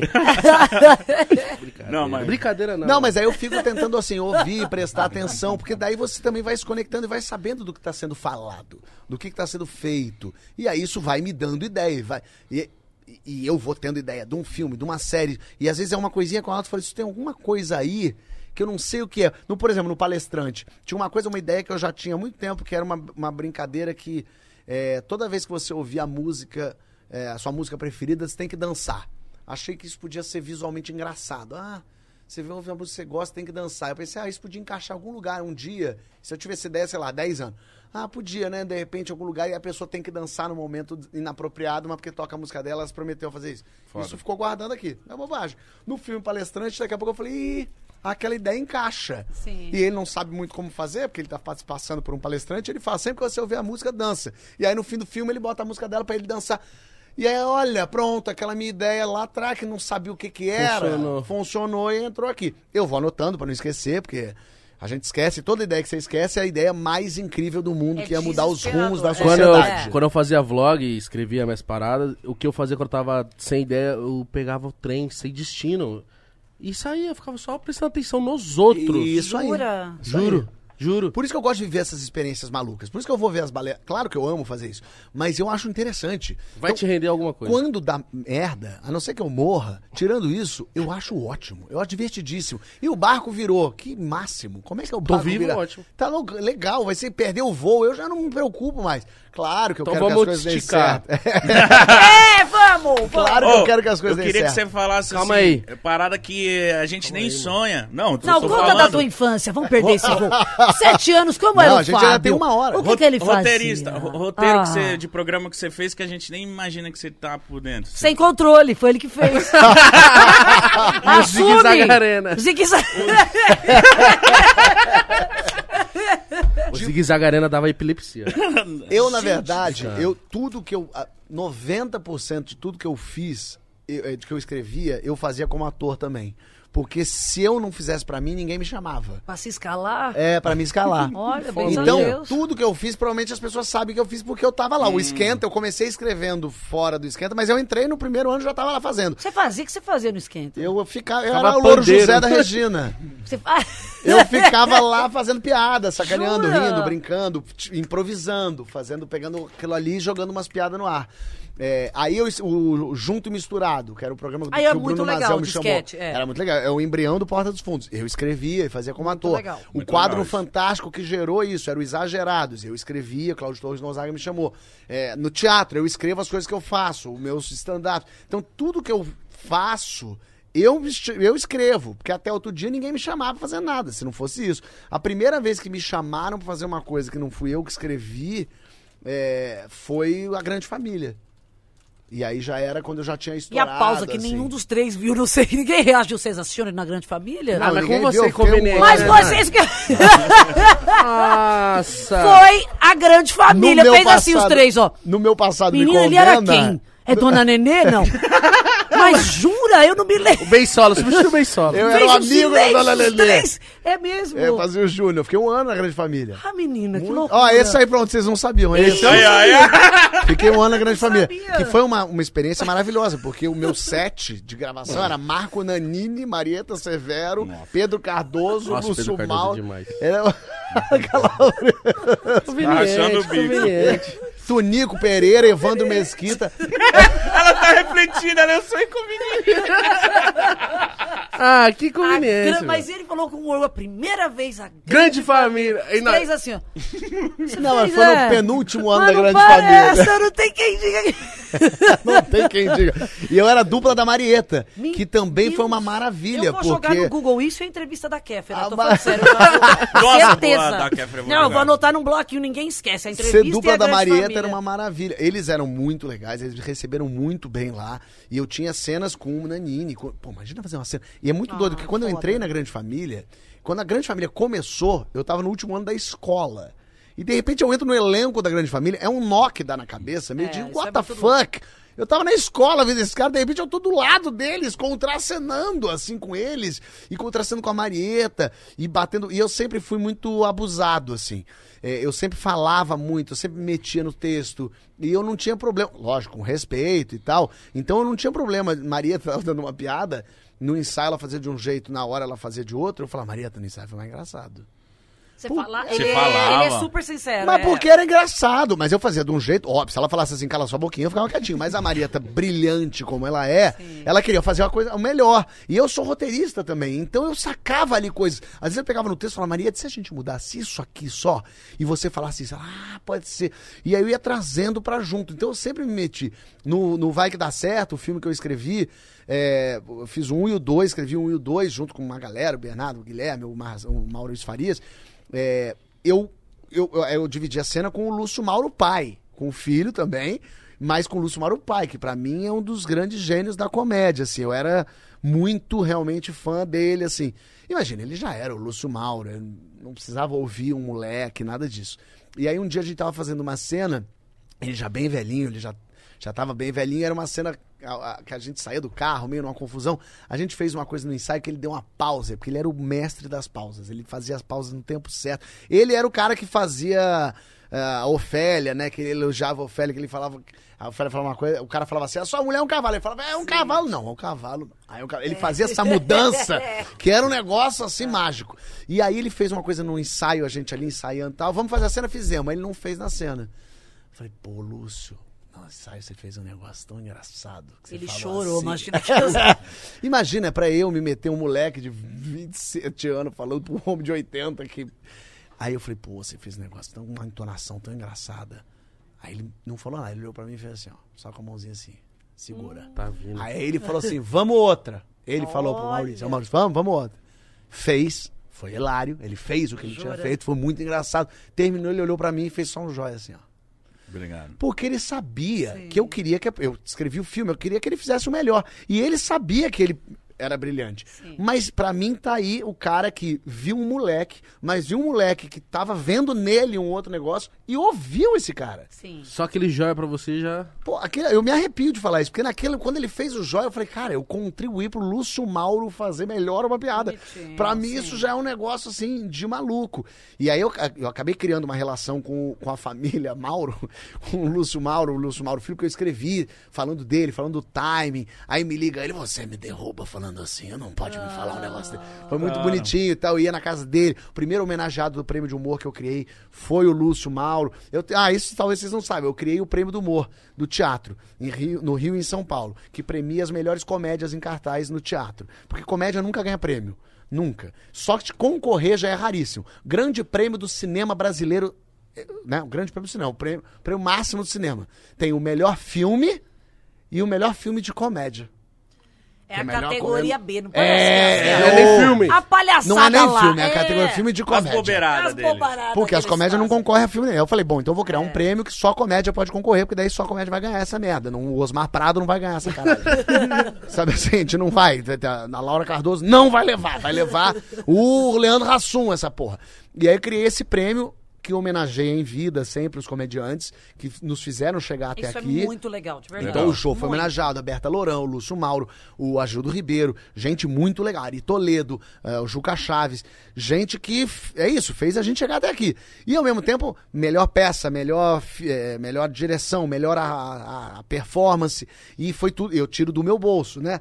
Então eu faço esse prêmio, uma premiação, então tem os jurados, os jurados recebem, tem premiação pra quem ganha, que se é pra ganhar, tem que ganhar dinheiro, que nem ganha os outros prêmios, que nem ganha prêmio Shell, que nem ganha a PTR. Nem sabia que ganhava dinheiro. Ganha, quem ganha, ganha Também não dinheiro. sabia, não. Tem que ganhar, pô, senão não é só prêmio de consolação. É um incentivo, né? E aí faz uma festança, então todo mês de março, claro, parou pela pandemia, mas agora volta, né? Março agora já volta, e acho que e volta até com novidade boa. E aí faz. Conta pra gente. É, conta E aí num alguma. teatrão. Quem é e sabe o que eu achei mais legal? Assim, eu fiquei muito feliz. Da primeiro prêmio lá atrás, que, que o homenageado foi o Lúcio Mauro, eu. Eu liguei pros comediantes, assim, pros fodões, tipo, Fala Bela. Falei, Fala, Fala Bela. Então, eu tô criando um prêmio de humor. Queria muito saber se você podia entregar o prêmio. Lógico, claro. Quando? Tal dia. Porra, Estarei lá. assim? Assim. Arrasou. Assim. Comediante é assim. Aí a Regina, tudo bem, eu já conhecia, ela foi. Fernanda Torres. Vou? Quando? Cadê? Evandro Mesquita. Lógico, quando? E aí, eh, pra entregar os prêmios, estão os picudos entregando os prêmios. Porque isso, a comédia se abraça, se ajuda. E aí na plateia você tem a nova geração, você tem a Dani, aí você tem o Castrinho. Aí você, sabe assim, uma coisa meio, caraca, uma, junta essa gente. Eu sempre gostei muito de juntar gente, de aglutinar. Eu sempre fiz parte de grupo. Comédia Império é um grupo, Porta dos Fundos é um grupo. Eu gosto de trazer gente pra dentro. Porque é isso, acho que o segredo é se junta com gente melhor que você, mais engraçada que você, mais inteligente que você, mais talento que você, porque daí você vai junto, essa pessoa te puxa pra frente. Então eu quero fazer um filme com a Dani. Entendeu? Porque eu quero que Eu essa sou mais inteligente. aqui. eu, eu quero que eu tenha ali uma pessoa que me desafie, que pegue as minhas piadas e melhore elas. E eu falo, caraca, ela fez um negócio que eu não escrevi, que eu não pensei naquilo. Então eu, eu me junto com gente que faz, que anda pra frente. Então eu faço Porta dos Fundos, é com o Gregório que eu me junto. Entendeu? É esse Ai, tipo de, de maravilhoso. pessoa que vai me colocar. Papo de segundo, sou eu, João, MC e Francisco. É um negócio meio, cara, essa gente vai me puxando. Eu me sinto um débil mental ali. eu, eu falando aquilo, MC do meu O lado. MC da cruza a perna, ele não. E, ao me- mas, e, logicamente, gente que seja muito boa, mas que seja boa de lidar. Porque ah, hoje em dia, né, a, a gente sabe que lidar com gente chata, Ego. que cria problema, com ego, eu prefiro lidar com gente. Cachorro. É, cachorro. Porque essas pessoas atrapalham mais sua vida. Por isso que tem algumas pessoas que eu já me prometi. Não, essa pessoa nunca mais na minha vida vou trabalhar, porque vai infernizar minha vida. Eu quero trabalhar com gente que. Nosso set, Dani. Não, no palestrante. Gente- Paulo Vieira, gente Miá. que gosta de trabalhar e que, assim, gosta do ofício. Otávio do ator, Miller, né? Maria Clara. Todo mundo queria ensaiar, todo mundo quer bater texto, Aí. chega no horário e repete. Vamos repetir 20 Aí, vezes? alegria Vamos, com energia. de- Claro, e assim, às vezes você até tá mal-humorado, mas é profissionalismo, é respeito. Então tem gente, é claro, to- toda profissão vai ter gente que é talentosa ou gente que é boa, mas que é chata ou que é difícil. Então você, mas você atrai. Por isso que a galera topa também é, participar do prêmio, porque você é muito dedicado e muito ponta firme. Então as pessoas sabem que vai dar certo, sabem que não é bagunça, sabe? É, assim, não é bagunça. Elas sabem que, tipo, cara, o que, que o, o, o que o Porchat se propuser a fazer vai ser legal. É, você então passa essa vou. energia mesmo de. Você passa É sério, isso. não é bagunça. É, sério, não é bagunça, é isso. Mas, É é, isso. é- mas isso é o que eu tento fazer com todos os meus projetos. Por isso que eu tô lá fazendo a reunião em Punta Cana de quatro horas de reunião de texto. Dentro da piscina. Ele Quantos faz. filmes você já fez, né? Nunca não contei, sabia? Peraí. Eu fiz um filme com a Bruna Lombardi. Mente pra mais. Peraí! É, mente pra mais. Ó, eu fiz Onde Está a Felicidade, aí eu fiz o Cilada.com, que foi o segundo, aí eu fiz o... Esse é bom, mano. Ai, meu Deus, como Aquele chama? Esperança é com a última que morre, É. com o Calvito, Super Pai também, com o Danton. Fiz uma participação num filme com o Matheus Solano, que eu não me lembro o nome agora, peraí. Fiz o do Danilo Gentili, que é um de terror, vocês assistiram? Esse, esse não. Gente, sério. Peraí, e o, acho que eu fiz Sete, sete, ó, tá eu bom, acho. é. Cara, com o Danilo, a minha pessoa. Ah, gente, já todo mundo já assistiu, né? O filme é 2018. Você fez também, é, que lembrança Não, legal. esse não, eu fiz o de 16. Ah, não, é verdade, foi o outro. a minha personagem morre e aí tava lá assim, explode a cabeça. Falei, ah, Ah, da hora. vamos ver como é que vai fazer. Ele falou, não, ô, velho, você não sabe, efeito especial, Danilo garantindo. Eu falei, ah, legal, vamos lá. Gente, eu passei uma das piores experiências da minha vida pra tirar o molde de cabeça. Você já passou por isso? Eu já vi, deve ser Puta agoniante. que pariu! Eu cheguei no lugar e aí eu, tinha umas pessoas artísticas sujas de tinta, sabe? Assim, uma música, um cara fumando, que eles queriam relaxar, e eu pensando, mas eu que tinha que relaxar, porque eu fiquei sem ar. E eles estavam, tipo, todos, vamos lá, vamos lá, tá preparado? Eu falei, tô, comecei a ficar tensa. O que vai acontecer? Quer tomar água? Eu falei, ai meu Deus, agora quer. É só falar não pode, você fica, meu Deus, eu tomei, tomei água. Então agora não se mexe. embalaram a minha cabeça com papel filme, com, plástico, plástico, plástico. E aí o cara veio com uma, não sei nem dizer, meleca, não sei, começou a me tampar, que juro por Deus, a pessoa, sabe essas pessoas que têm medo de ser enterrada viva? Mas ia falecer, certeza. Não tinha mais vida. Não, assim, ó, vu, tampou o ouvido, assim, ó. Era, acabou, acabou a vida, acabou no nariz, acabou tudo. O negócio escorria pra cá. Aí eu fazia assim com o ombro, eles faziam assim, ó, não se mexe. Meu a gente Deus. vai fazer um furo pro nariz. O E homem veio respirar, com um, fez um furo e eu só por esse fez um outro furo, um peso que o negócio aí passa o gesso, vai pondo camada de coisa e o negócio pesa a cabeça pra frente, você só tem dois furos. E eu não ouvia mais nada. Eu vou te falar, foi uma sensação tão desesperadora. Eu comecei a tentar controlar os meus pensamentos pra não entrar num vou morrer se não abrirem logo. Pra mim demorou horas, eu não Nossa, sei quanto tempo leva. agonia. Eu tenho vídeo, eu vou mostrar. Do nada, eles racham. Amor, parecia um parto de um demogorgon. o negócio não abria, não abria os trem. Por isso que eu vi que tinha um monte de gente, eles abrindo, forçando. Eu saí daquilo, gente, eu juro, eu queria vomitar, eu tava sem ar. Aí eles, olha que perfeito. É horrível pra fazer o molde. Demorou quanto tempo pra você com esse negócio? Nossa, seis meses na minha cabeça, eu não faço ideias. Foi 17 minutos sem ar. É Meu Deus. desesperador. Eu vou, eu vou achar foto. Peraí, eu tenho, gente.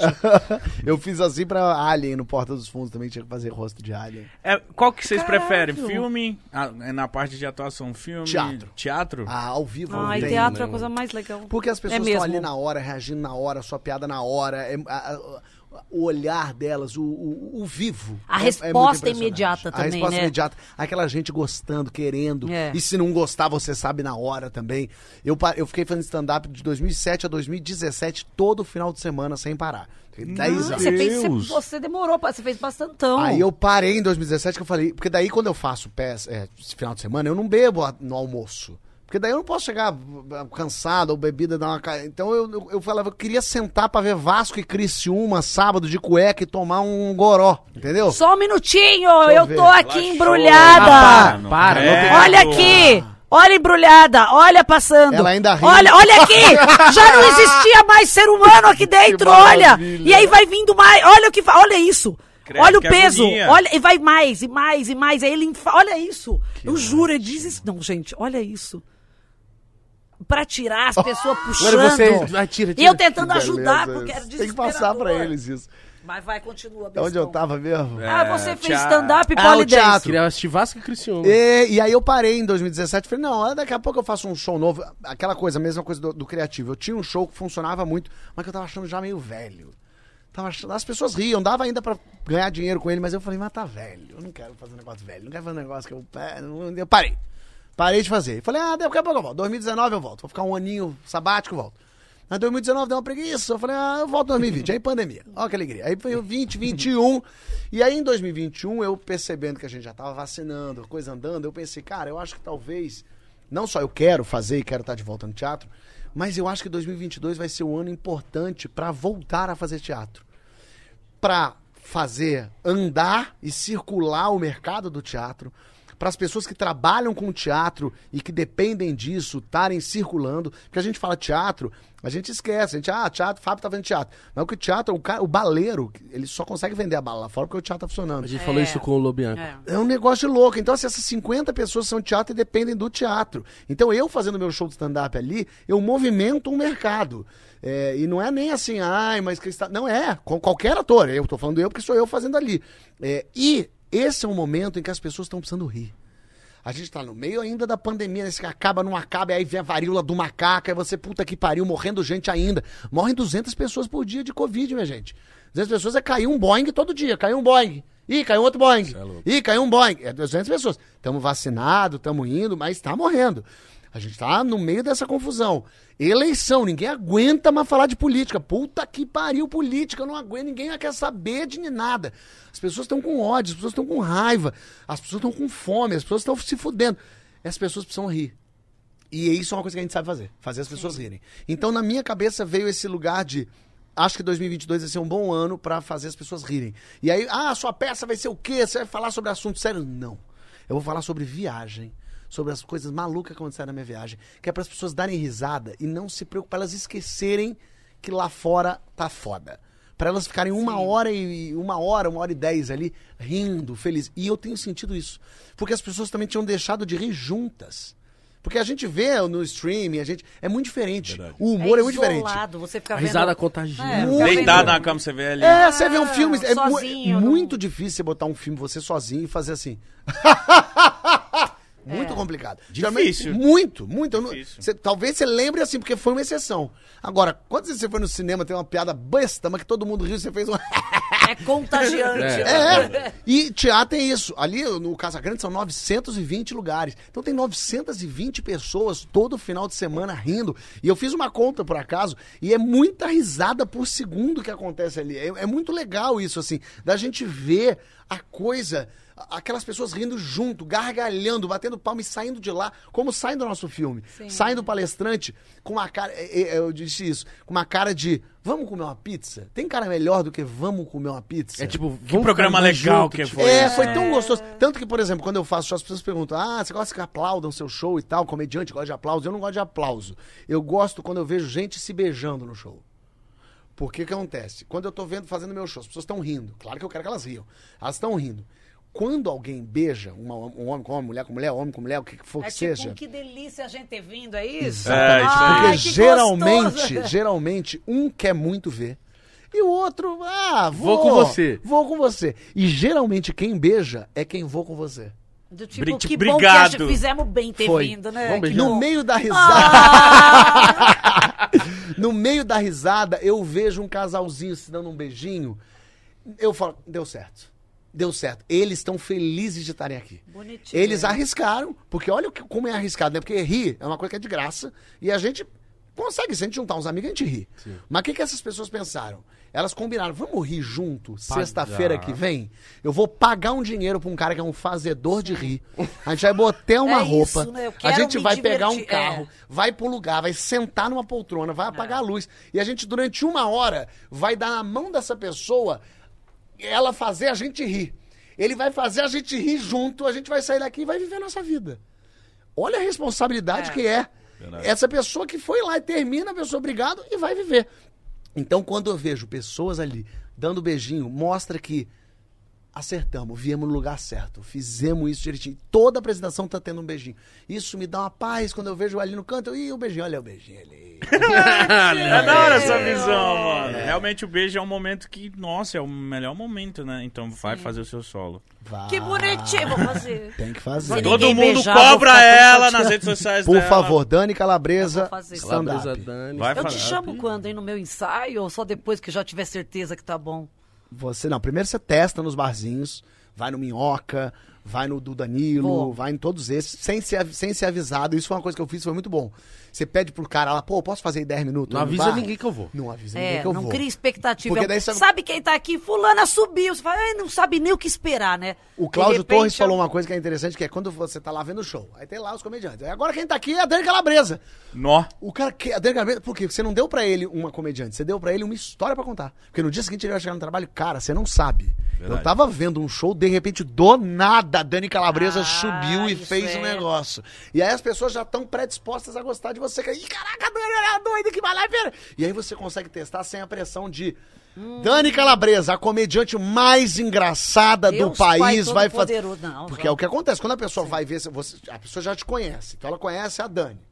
Então ela vai ver o show da Dani. Se não for a coisa mais engraçada que ela viu nos últimos 20 anos, ela fala: É. é, Não tá igual, é, era. Não tá igual. Nossa Não é a Dani. Então tem essa responsabilidade. Claro que tem um lugar que as pessoas já vão pra te ver, vão porque gostam de você. Elas já estão predispostas a quererem rir de você. Afinal de contas, elas pagaram pra te ver. Mas, comédia, se você. A pessoa pode te amar. Fez a primeira, não rolou. A segunda não rolou. A quinta não rolou. Amigão, essa gente não ri por pena. Essa gente começa a achar chato pra caceta você tá aí. Eu tô louca pra fazer. Vamos lá, vou É, é voltar. desesperador. Ó, Mas eu quero. vou ler as perguntas dos fãs. Uh! Porque já já tem voo, né, Poxa? Não vai Não, ele perdeu! Não vai perder. Não Deixa vai eu te perder. falar, vamos jantar. Ele vai ter reunião. Mas que horas? Vai jantar com ele no Rio, Amanhã, então. 10 da manhã, tem reunião no Porto dos Fundos. Eu vou na festa do Porta. Vai? Eu vou, porque eu vou estar no Rio. É dia 27, não é? É, É, e- dia 27. exatamente, ó. Eu, você vamos? Vocês não vão estar no Rio, não? convidou. Tô convidando aqui! É, agora. Quando? Ei! Dia 27, mas é Rio de Janeiro. Só assim com a galera do Porta, vamos lá. Festa boa, vamos. É fim de semana? É. É sábado. Então, Ontem vocês aproveitem É e assistem a minha peça. É isso. Não é maneiro? A gente vai estar em Barretos? Ah! Ai, nossa, que chato. Errou! E assim, ó. Ele falou assim, ó, vamos festa? Ele, você também assiste minha peça? Ele fez. A gente vai estar em Barretos? Não quer ver conteúdo que eu faço mesmo, né? assim. A gente ia dar beijinho, Você quer mano. que eu vá beijar no- na coisa do Porsche ou pegue 5 horas de van pra Barretos? É óbvio que eu quero ir pra Vamos pra Barretos. festa. Vem dia 27, mas vai ler as perguntas Nossa, pra vai nós. pra Barretos. Pergunta. Vambora. Vamos lá. Vem. O Leozeira67 falou aqui, ó. Se- É, pro Porchat, se você tinha noção do quão grande seria o Porta quando começou e como que você vê o Porta hoje na visão, na sua visão. Não achava, tanto é que eu, eu nem botava muita fé. Eu fazia porque eu achava aquilo muito divertido, aquele grupo de amigos fazendo um tipo de humor que eu não vi em lugar nenhum que eu queria fazer. Mas o Ian, é, que, é o, que era o diretor do Porta e um dos sócios, ele, fala, ele falava: a gente vai ganhar dinheiro com isso. E a gente ria da cara dele. Olha. Eu, Gregório, pelo amor de Deus, dinheiro não vai ganhar, mas tudo bem, vai ser legal, as pessoas vão ver nosso trabalho. Não, vocês não estão entendendo. Esse é o futuro. E a gente fala, claro. louco. Pra lógico, gente que é lógico. youtuber, quando o Porta do Sul surgiu, né, falou, nossa senhora, o que, que é. É. isso? Juro, comoveu os Não, youtubers. mas eu acho que não só youtubers, quando o Porto surgiu há 10 anos, faz 10 anos que o Porto surgiu, acho que mexeu com muita coisa. As pessoas falaram, o que, que é isso? O que, que eles estão fazendo? Um jeito de interpretar, um jeito de falar, um texto que não fazia.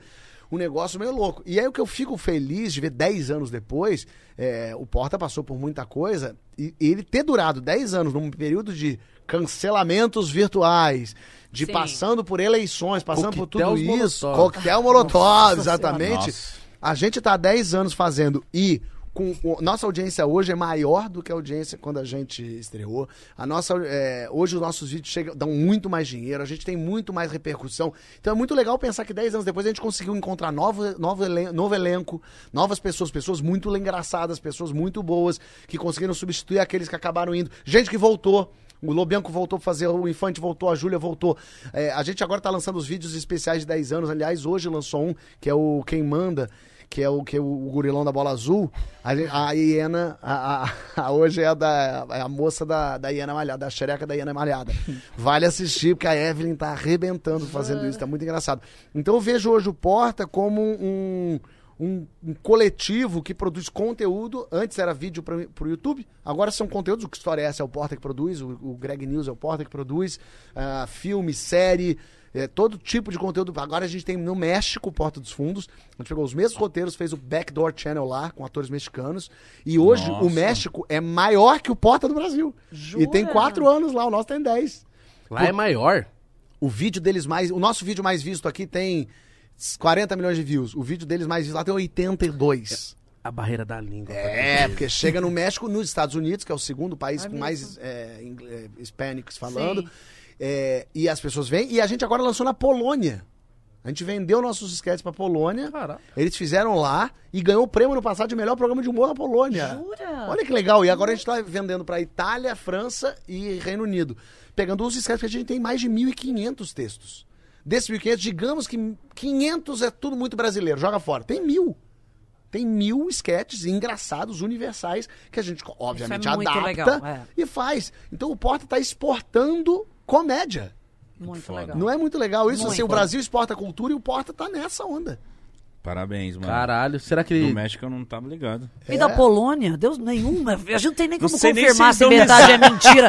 Ele chutou. Falou um monte de Na país. Papua Nova Ah, Guiné, É, a gente tá assim, ó. é um será? sucesso, viu? Brolhos. É Nossa, mesmo? na Olha, Samoa. vai Ah, essa porra. Ó, o Heitor falou aqui, Dani, qual sua melhor memória do Fúria MTV e do Comédia MTV? Ah. Ai, minha, minha melhor memória. Puta, gente. Cara, eu acho que, a me- olha, a minha melhor memória do furo era gravar com o Bento. Eu amo o Bento. Dou muita risada com ele. O Bento tá sarado, né, menina? O Bento tá. Outro dia eu ele vi um post dele ele tá... Tem o antes Ele e depois. já comia gente antes, agora, Amor, meu Deus do agora céu. tá comendo gente na Polônia, você não sabe. o pinto dele perfurou tuas esquetes todas, amor. Aí, comendo Rodou o mundo. porta da frente de tudo. Ele, ele é muito engraçado. Então, gravar com o Bento, gente, era muito louco, porque a gente se conheceu no furo. A gente não, era, não, não éramos amigos que pensamos em trabalhar juntos.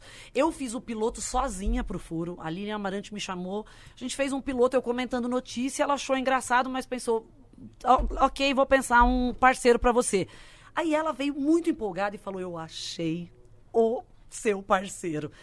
E aí ela me apresentou pro Bento no dia do piloto e eu achei que ela tava louca. O Bento chegou, tipo, chapado de maconha. Você achava que seria um Ele rabinho, fuma? alguma? Ah, imagina, ele é uma bituca ambulante de calça jeans. É uma, calça jeans. é uma guimba de calça jeans. Eu amo ele, mas ele, tipo, ele é lesadíssimo. Ele chegou assim, ó, e aí, beleza? Eu falei, meu Deus, esse que é o meu parceiro. e ela falou pra mim, vocês não têm noção. Ela falou, vocês se complementam. A gente começou a fazer a leitura, e aí uma hora ele errou o TP, eu brinquei com ele, a gente começou a ter ataque de riso e improvisar. A gente saiu do texto. E sabe quando você sente que aconteceu, que foi legal? Terminou, a gente fez, caralho, a gente se diverte junto e, e, tipo, tinha química, um não atropela o outro, a gente parecia que já era amigo faz tempo. E aí ele saiu, antes do programa estrear, ele foi chamado pra fazer novela. E aí eu fiz piloto com o Mion, com o Adnê, com o Casé, com o Gregório, sabia? A gente ficou caçando outros parceiros. Caralho, e nem, todo mundo mandou bem, mas era um lugar diferente. Aí deu tempo de terminar a novela e o Bento voltou.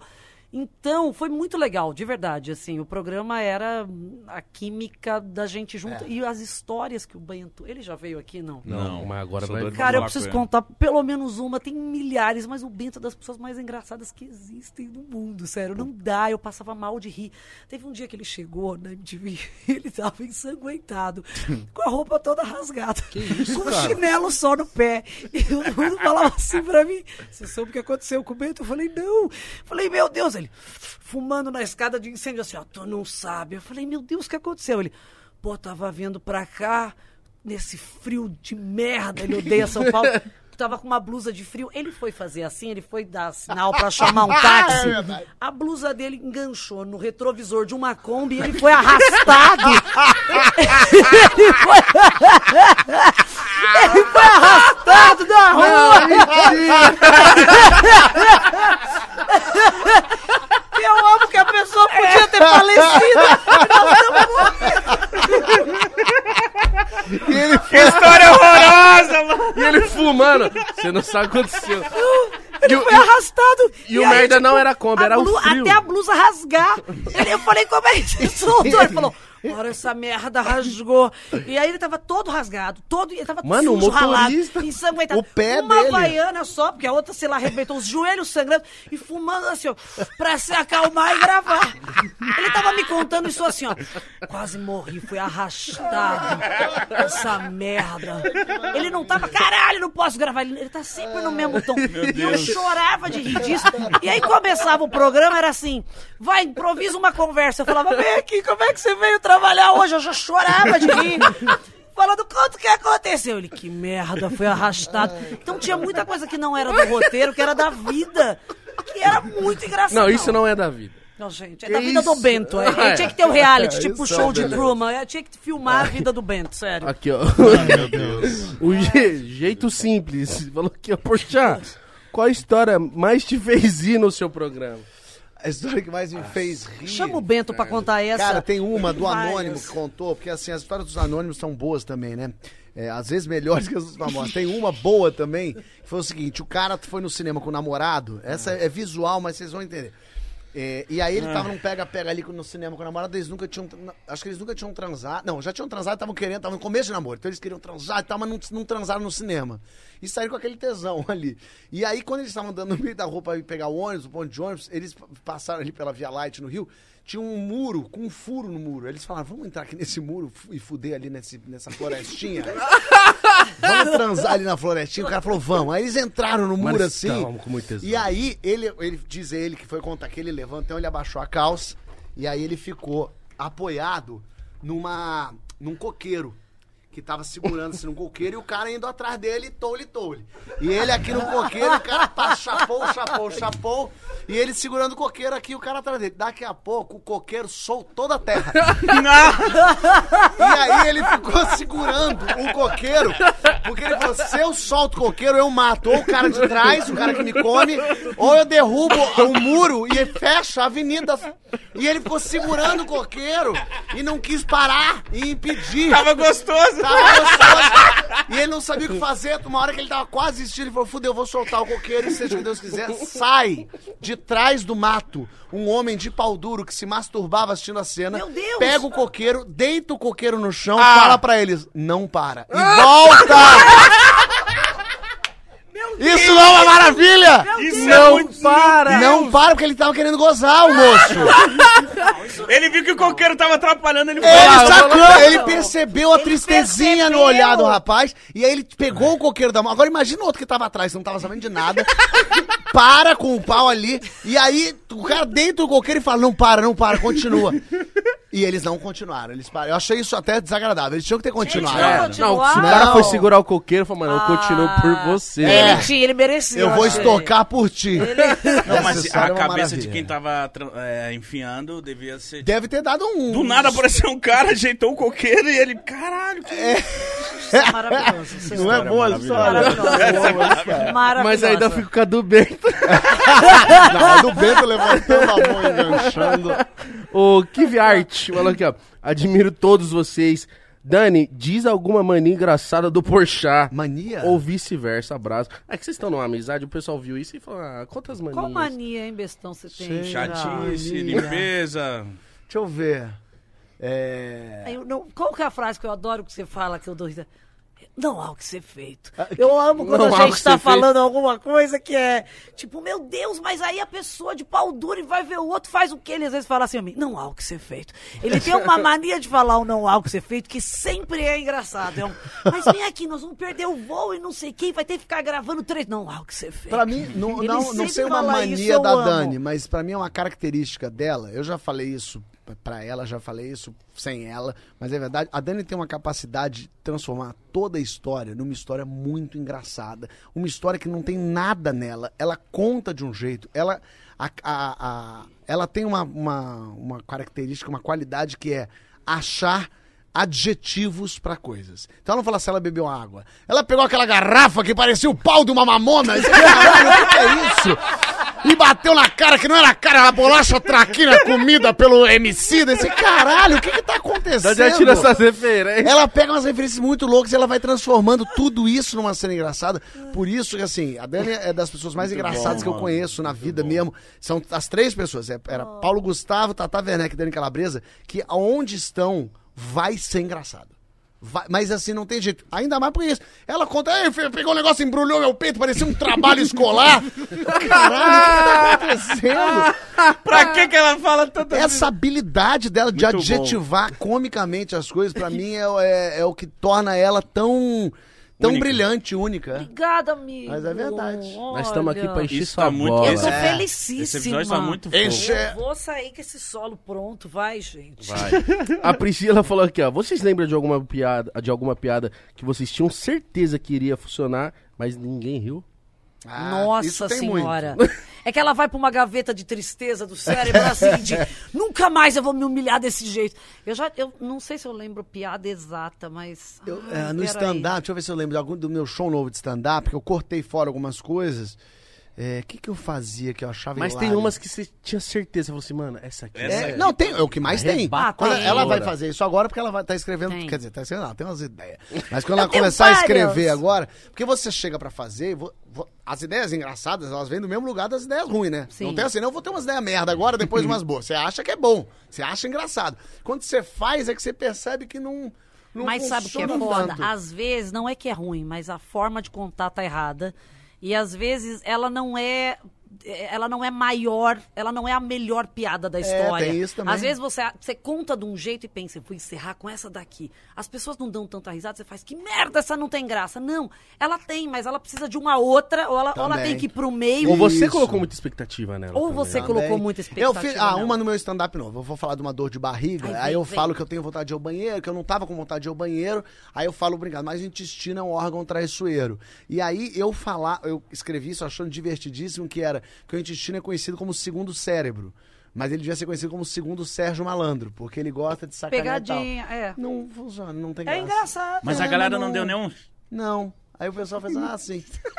Aí eu... É que a galera já não ri mais do Sérgio Malandro. Mas e se Não, você... ri, porque eu falo do Sérgio Não, Malandro lá. mas peraí. Não, porque eu faço a piada do Sérgio Malandro e funciona. Mas e se você, mas se você complementar, se você falar que é um segundo Sérgio Malandro, quando você pensa que vai sair, faz um rá, sabe, tipo, você- às Mas eu- vezes eu- eu- faltam negócios Talvez um que você complemento. faz ela... Mas o meu complemento era, porque o, cérebro, o intestino é uma mistura de Sônia Abrão com Narcisa, porque ele gosta de tragédia e é barulhento. E aí funciona.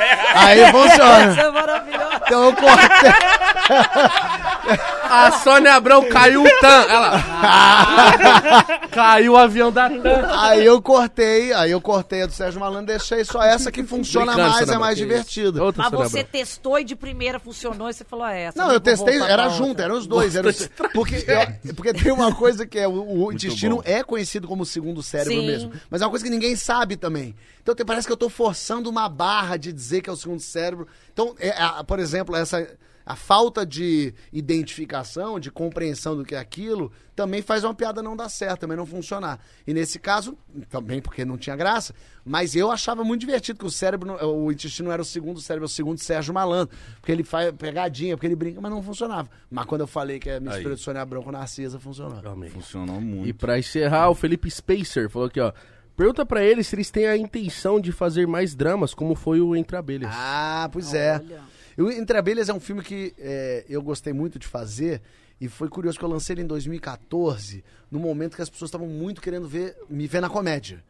Porque era Porta dos Fundos bombando e meu passado me condena. Então, mesmo eu divulgando, falando, não é uma comédia, mas as pessoas falam, pô, não tem graça nenhuma esse filme. Eu falei, pois é, porque não é uma comédia esse filme. Então as pessoas saíram meio tra... se sentiram meio traídas com esse filme. Quando passa agora, no- nos streams e tal, eu ouço muito mais gente hoje falar que ama o filme do que quando estreou. Sem expectativa, Porque né, agora de- a pessoa já sabe que não é uma comédia, Sim. já entende, já entendeu que eu certo, tenho... é. não tem mais expectativa do tem que ser engraçado o tempo todo. E aí agora as pessoas falam muito assim, eu não tenho nenhuma vontade de mostrar que eu sou um ator, eu vou fazer um drama pra me levarem a sério. Não, eu amo fazer rir, eu quero fazer comédia o resto da minha vida inteira, quero ser... mas eu gosto de contar histórias que eu gosto, que eu acho interessante. E a história do Entre Abelhas, que é uma ideia minha e que eu escrevi com o Ian, é um- um- uma história que eu gosto de contar. Um cara que para de ver as pessoas. Que de repente ele as pessoas estão lá, mas ele não enxerga mais as pessoas. E as pessoas vão sumindo, daqui a pouco ele tá sozinho no mundo. Não tem mais ninguém. Tá todo mundo lá, mas ele não consegue mais se conectar com o mundo porque ele não vê mais ninguém. Eu acho a história legal. É muito legal. Tem uma coisa do que tá acontecendo hoje com a gente, a gente cada vez mais não vendo as pessoas. Você tá no seu celular, você passa por pessoas, você não vê as pessoas. Você não liga mais pra ninguém. Então tem uma coisa de uma história que eu queria contar que era legal. Eu tenho umas histórias menos engraçadas, mais sérias e tal, que estão todas aqui no meu bloco de notas. Nossa, o bloquinho. Mas que eu quero fazer, mas eu não tenho essa vontade de fazer uma coisa séria. Eu tenho vontade de contar uma história que, por acaso, dessa vez vai ser menos engraçada e menos cômica. Na verdade, não é menos, menos cômica do que a outra. Mas não sei se Dani tem essa vontade de fazer uma papel Nunca sério. um, não é o meu sonho, tipo, eu amo fazer comédia. Mas eu acho legal, eu acho legal a gente se desafiar a fazer coisa diferente. Você é atriz, né? Você é eu uma sou atriz. então é legal. Então eu já assisti coisas que eu falo que a Katy Perry me inspira. Você assistiu uma série que chama Field? Field? Maravilhosa. É maravilhosa. E aí, tipo, mostra daí a é- história da Bette Davis e da Joan Crawford, duas atrizes super antigas de Hollywood, nos bastidores de um Mas filme. ela é a Susan Sarandon. Então, mas aí eu assisti aquilo, E falei, eu Je- quero Jessica fazer. Lange, falei, né? eu quero fazer, eu quero fazer um processo dele. Eu, eu fiquei com vontade. Depois passou, pra ser sincera, mas, eu, mas às vezes eu acho que eu, cons- eu, eu acho que eu conseguiria fazer, mas você tem que estar afim de, de fazer, né? E, tipo, é tão prazeroso, tão legal fazer comédia. Você acho tinha que fazer um- a biografia da Nair Belo. Olha! Juro por Deus. E vai escrever pra mim? Ué, pode. Olha como ele cria a história, olha aqui, ó. Dia mesmo, hein? Você ia fazer isso bem demais. Ih, olha que E, divertido. eu não sei se a história dela é interessante, eu não faço ideia. Eu sei que É, ela era hilária. Mas ela era maravilhosa. Mas de é. repente a história é sem graça, né? Sim. Tem que ver. Mas isso é engraçado demais, hein? É, mas pensar uma ideia assim é. Hum, dá uma Ó. caneta pra ele rapidão, gente. Sai daqui com o Deixa o roteiro, homem, ele é deixa o produtivo, a gente sabe, ó, aqui, ó. Ele ficou homem te olhando, ele já ficou. Deixa o homem trabalhar. Ele fez assim, ó. Pera. Vai atrás disso. Olha. Produz isso. É, mas ia ser divertido. É, mesmo. ia ser ótimo. Vou bisoiar a história. Gente, do caralho, porque hoje eu vi que vocês entrosaram aqui, a gente mal falou. Mas aqui, não, juro, mas foi do caralho, porque muito eu, eu gostoso. aprendi pra, pra porra. Obrigado. É mesmo, É, juro. verdade. Ah, Ver vocês vocês dois trocando aí foi muito legal. De verdade. Porra, são pessoas que a gente se inspira, a gente também. Via desde criança, Dani, né? Desde criança. Imagino que faz tempo que vocês não se trombam pessoalmente. Desde o do lançamento do filme, há 15, 15, dias, acho. é. Olha que saudades Mas aquela- ela foi pra, pra Nossa, pra parece que Disney. vocês estão Não, mas ela vai mó pra tempo Disney sem se toda ver, hora. caralho. Vamos pra Disney junto. Vamos. Deus me livre. Vamos andar de roller coaster lá. Isso eu não vou fazer com você, não. Por quê? Porque ela, porque ela, Ela faz o amar, roteiro inteiro, Você vai todos. amar É, não, Disney não, comigo. talvez, é verdade. Você vai amar, você vai falar, eu não, tenho, eu não tinha ideia que existia vou- esse lugar no parque. Eu você, vai tá, você vai querer eu vou todo me mês. largar na sua mão. Eu vou falar, Dani, eu não vou fazer nada, É, reservar nada. Eu tô com gente, você. eu sei onde tem drink, eu sei Ah, onde tem tudo, é tão Vamos legal. Vamos fazer Aí isso? vem o show da Katy Perry. E a gente é bonitinho, a gente coloca a roupa do Minion pra ir no parque. Mas é... Ai, Ah, temáticos. Pronto, a Ah, nossa eu quero ir pra... Ah, vamos pra Disney? Vamos. É melhor do que ver baleia. Olha aqui, não vai enjoar. Eu vou mostrar a foto da baleia tirando o rabo pra fora, assim, ela pulando. Vocês vão ver. Vê se ela faz barulho. É muito mágico. Ela faz. Eu já vi, eu vi, eu vi baleia no, no, no Havaí, vi na Islândia e vi agora na Finlândia. Como ela é o faz- barulho? Mas ela faz. Ah, o que que elas ela faz fazem? esses barulhos? Não, você vê o barulho do. Ah, do jatinho das água. costas. É, ela respirando, gemia, né? Alguma coisa assim. Não, esse Que não. isso, cara? Ah, por causa da Dory? Não, porque nos vídeos da- Procurando Nemo. É, ela faz Não, mas ela, ela- o, o sonar dela ali, é embaixo d'água, é tão longe, longe. Como é que fala isso? Porque não é longevo, não. Mas chega tão longe que ela faz. Nós paramos igual a grande Se família. ela Foi- não faz no Como é Chile, essa palavra? se ela solta um, um sonar desse no Chile, a outra baleia no- em Los Angeles ouve. É mesmo? Vai muito longe. Curiosidades que puxar baleias. É. Menina, que informação, né? Que... Quarta-feira verei as Mano, nós vai ver ele no Etidil ainda. Vamos. Tô lá, tô lá, na verdade, com um documentário sobre comédia brasileira. Caralho, que Ah, foda. não, um o fogo que você não cu, sabe só o humor para, brasileiro. sabia? É. essa. Assista Deve- lá. Então falar pra todo mundo, já Fala, que estamos fala, aqui, fala. que história é essa, Poxa? O pessoal continua assistindo, terças-feiras no GNT e quartas-feiras na Globo. A minha peça, Histórias do Pochá, são as minhas histórias de viagem, sexta, sábado e domingo, no Teatro Casa Grande, lá no Rio de Janeiro, ingressos vendendo em eventim.com.br. Porta dos Fundos, baixa o aplicativo de graça do Porta dos Fundos no celular de vocês. 10 anos de Porta dos Fundos, cheio de vídeo divertido. Papo de segunda, toda segunda-feira, 10 e meia da noite, no GNT também. Aliás, foi anive- aniversário da Emicida ontem, um beijo pro Emicida. Beijo. Esse Nossa. ursinho carinhoso, gostoso, que é esse MC Dola. É, e o Palestrante, nosso filme que está nos cinemas de todo o Brasil. Eu, Dani Calabresa e grande elenco. E eu vendo Avon. Ah, galera! Eu vou passar o catálogo aqui da Herbalife do Jequiti pra E vocês. em dezembro tem especial de Natal do Porta dos Fundos, Mas minha é, gente. ele tem bastante projeto. E eu vou entregar meu currículo Deve na tá Polônia sem pra ver se eu entro no, no elenco de lá. Não, mas vamos assistir o palestrante, tá muito lindo, divertido o filme. Tá bom. E vou, vou lançar meu Compromisso. solo. Eu não sei a data, tá? Eu vou voltar pra divulgar. Mas todo mundo... Não, mas primeiro semestre do ano que vem. Vou tentar. E você volta aqui. Tentada. Dá tempo, Você né? volta aqui. Dá pra estrear, volto. Então Venho tá. divulgar aqui. Abril. Que bom Abril? qual pode Abril. passar. Ela vai estrear em abril. Sentiu. Ih, sentiu Mês isso? quatro, veio isso. Márcia. Sensitiva falou, então vem. Fez quatro, dá falar, tempo ainda. vocês são muito legais e muito queridos, Muito, sabia? muito Todo mesmo. mundo que eu avisei que eu vim aqui, as pessoas, cara, eles são os melhores, eles são demais, esses caras são incríveis. Engraçado pra mim, não. Interessante. Vocês são muito... Mas, ó, enfim, é de amizade, né? Vocês de cada são um. demais, É sério. de cada um. Vai lá no outro. Não, Obrigado, o máximo. gente. Obrigado, Obrigado. vocês. Obrigado, Obrigado. gente. Aprendemos pra caralho. Foda. Inclusive, sigam eles nas redes sociais, estão na descrição. Ah, muito Só bem. você rolar pra baixo Por e seguir. Eu vou levar uns bis desse, Por foda favor, seu. Pode levar. Ih, nossa. Pode levar. Tem pode mais? levar. Não. Tem? Tem mais, Ali. tem mais, tem Não, mais. tem isso aqui Foda-se. tudo, ó. Não, mas tô, tô- tem isso. mais pra, pra você mesmo levar embora. Então siga eles nas redes sociais, dá o like, se inscreve no canal. Estamos quase chegando a 6 milhões de inscritos. Tá bom? É isso mesmo, galera. Pelo amor de Deus, 6 milhões aí. No ano do Hexa. É isso. Um beijo. Ah, vai dar. Vocês vão pro Catar, não? Vamos, Vamos. um mês lá. Puta merda. Vocês Ai, que vai? legal. Você vai? Eu tô querendo. Mas não pode, tem que comprar uma escada pra tua casa. vai viajar pra onde? Não vai, porra nenhuma, não tem nem os degraus da casa dele. Não vai, não tem parede. É, você tem não razão. Vamos com nada. nós, vamos com nós. Tem razão. Alô, Bis, me ajuda. Gente, é isso. Dignidade já. Tamo junto. É nóis. Meu Deus. do céu. Ela guardou essa da escada até o guarda, finalzinho, mano. Mano, pelo amor de Deus, o Bento tem que vir aqui. Nossa. Não, eu tenho O que Bento vir. tá com um podcast também. Eu tenho que vir.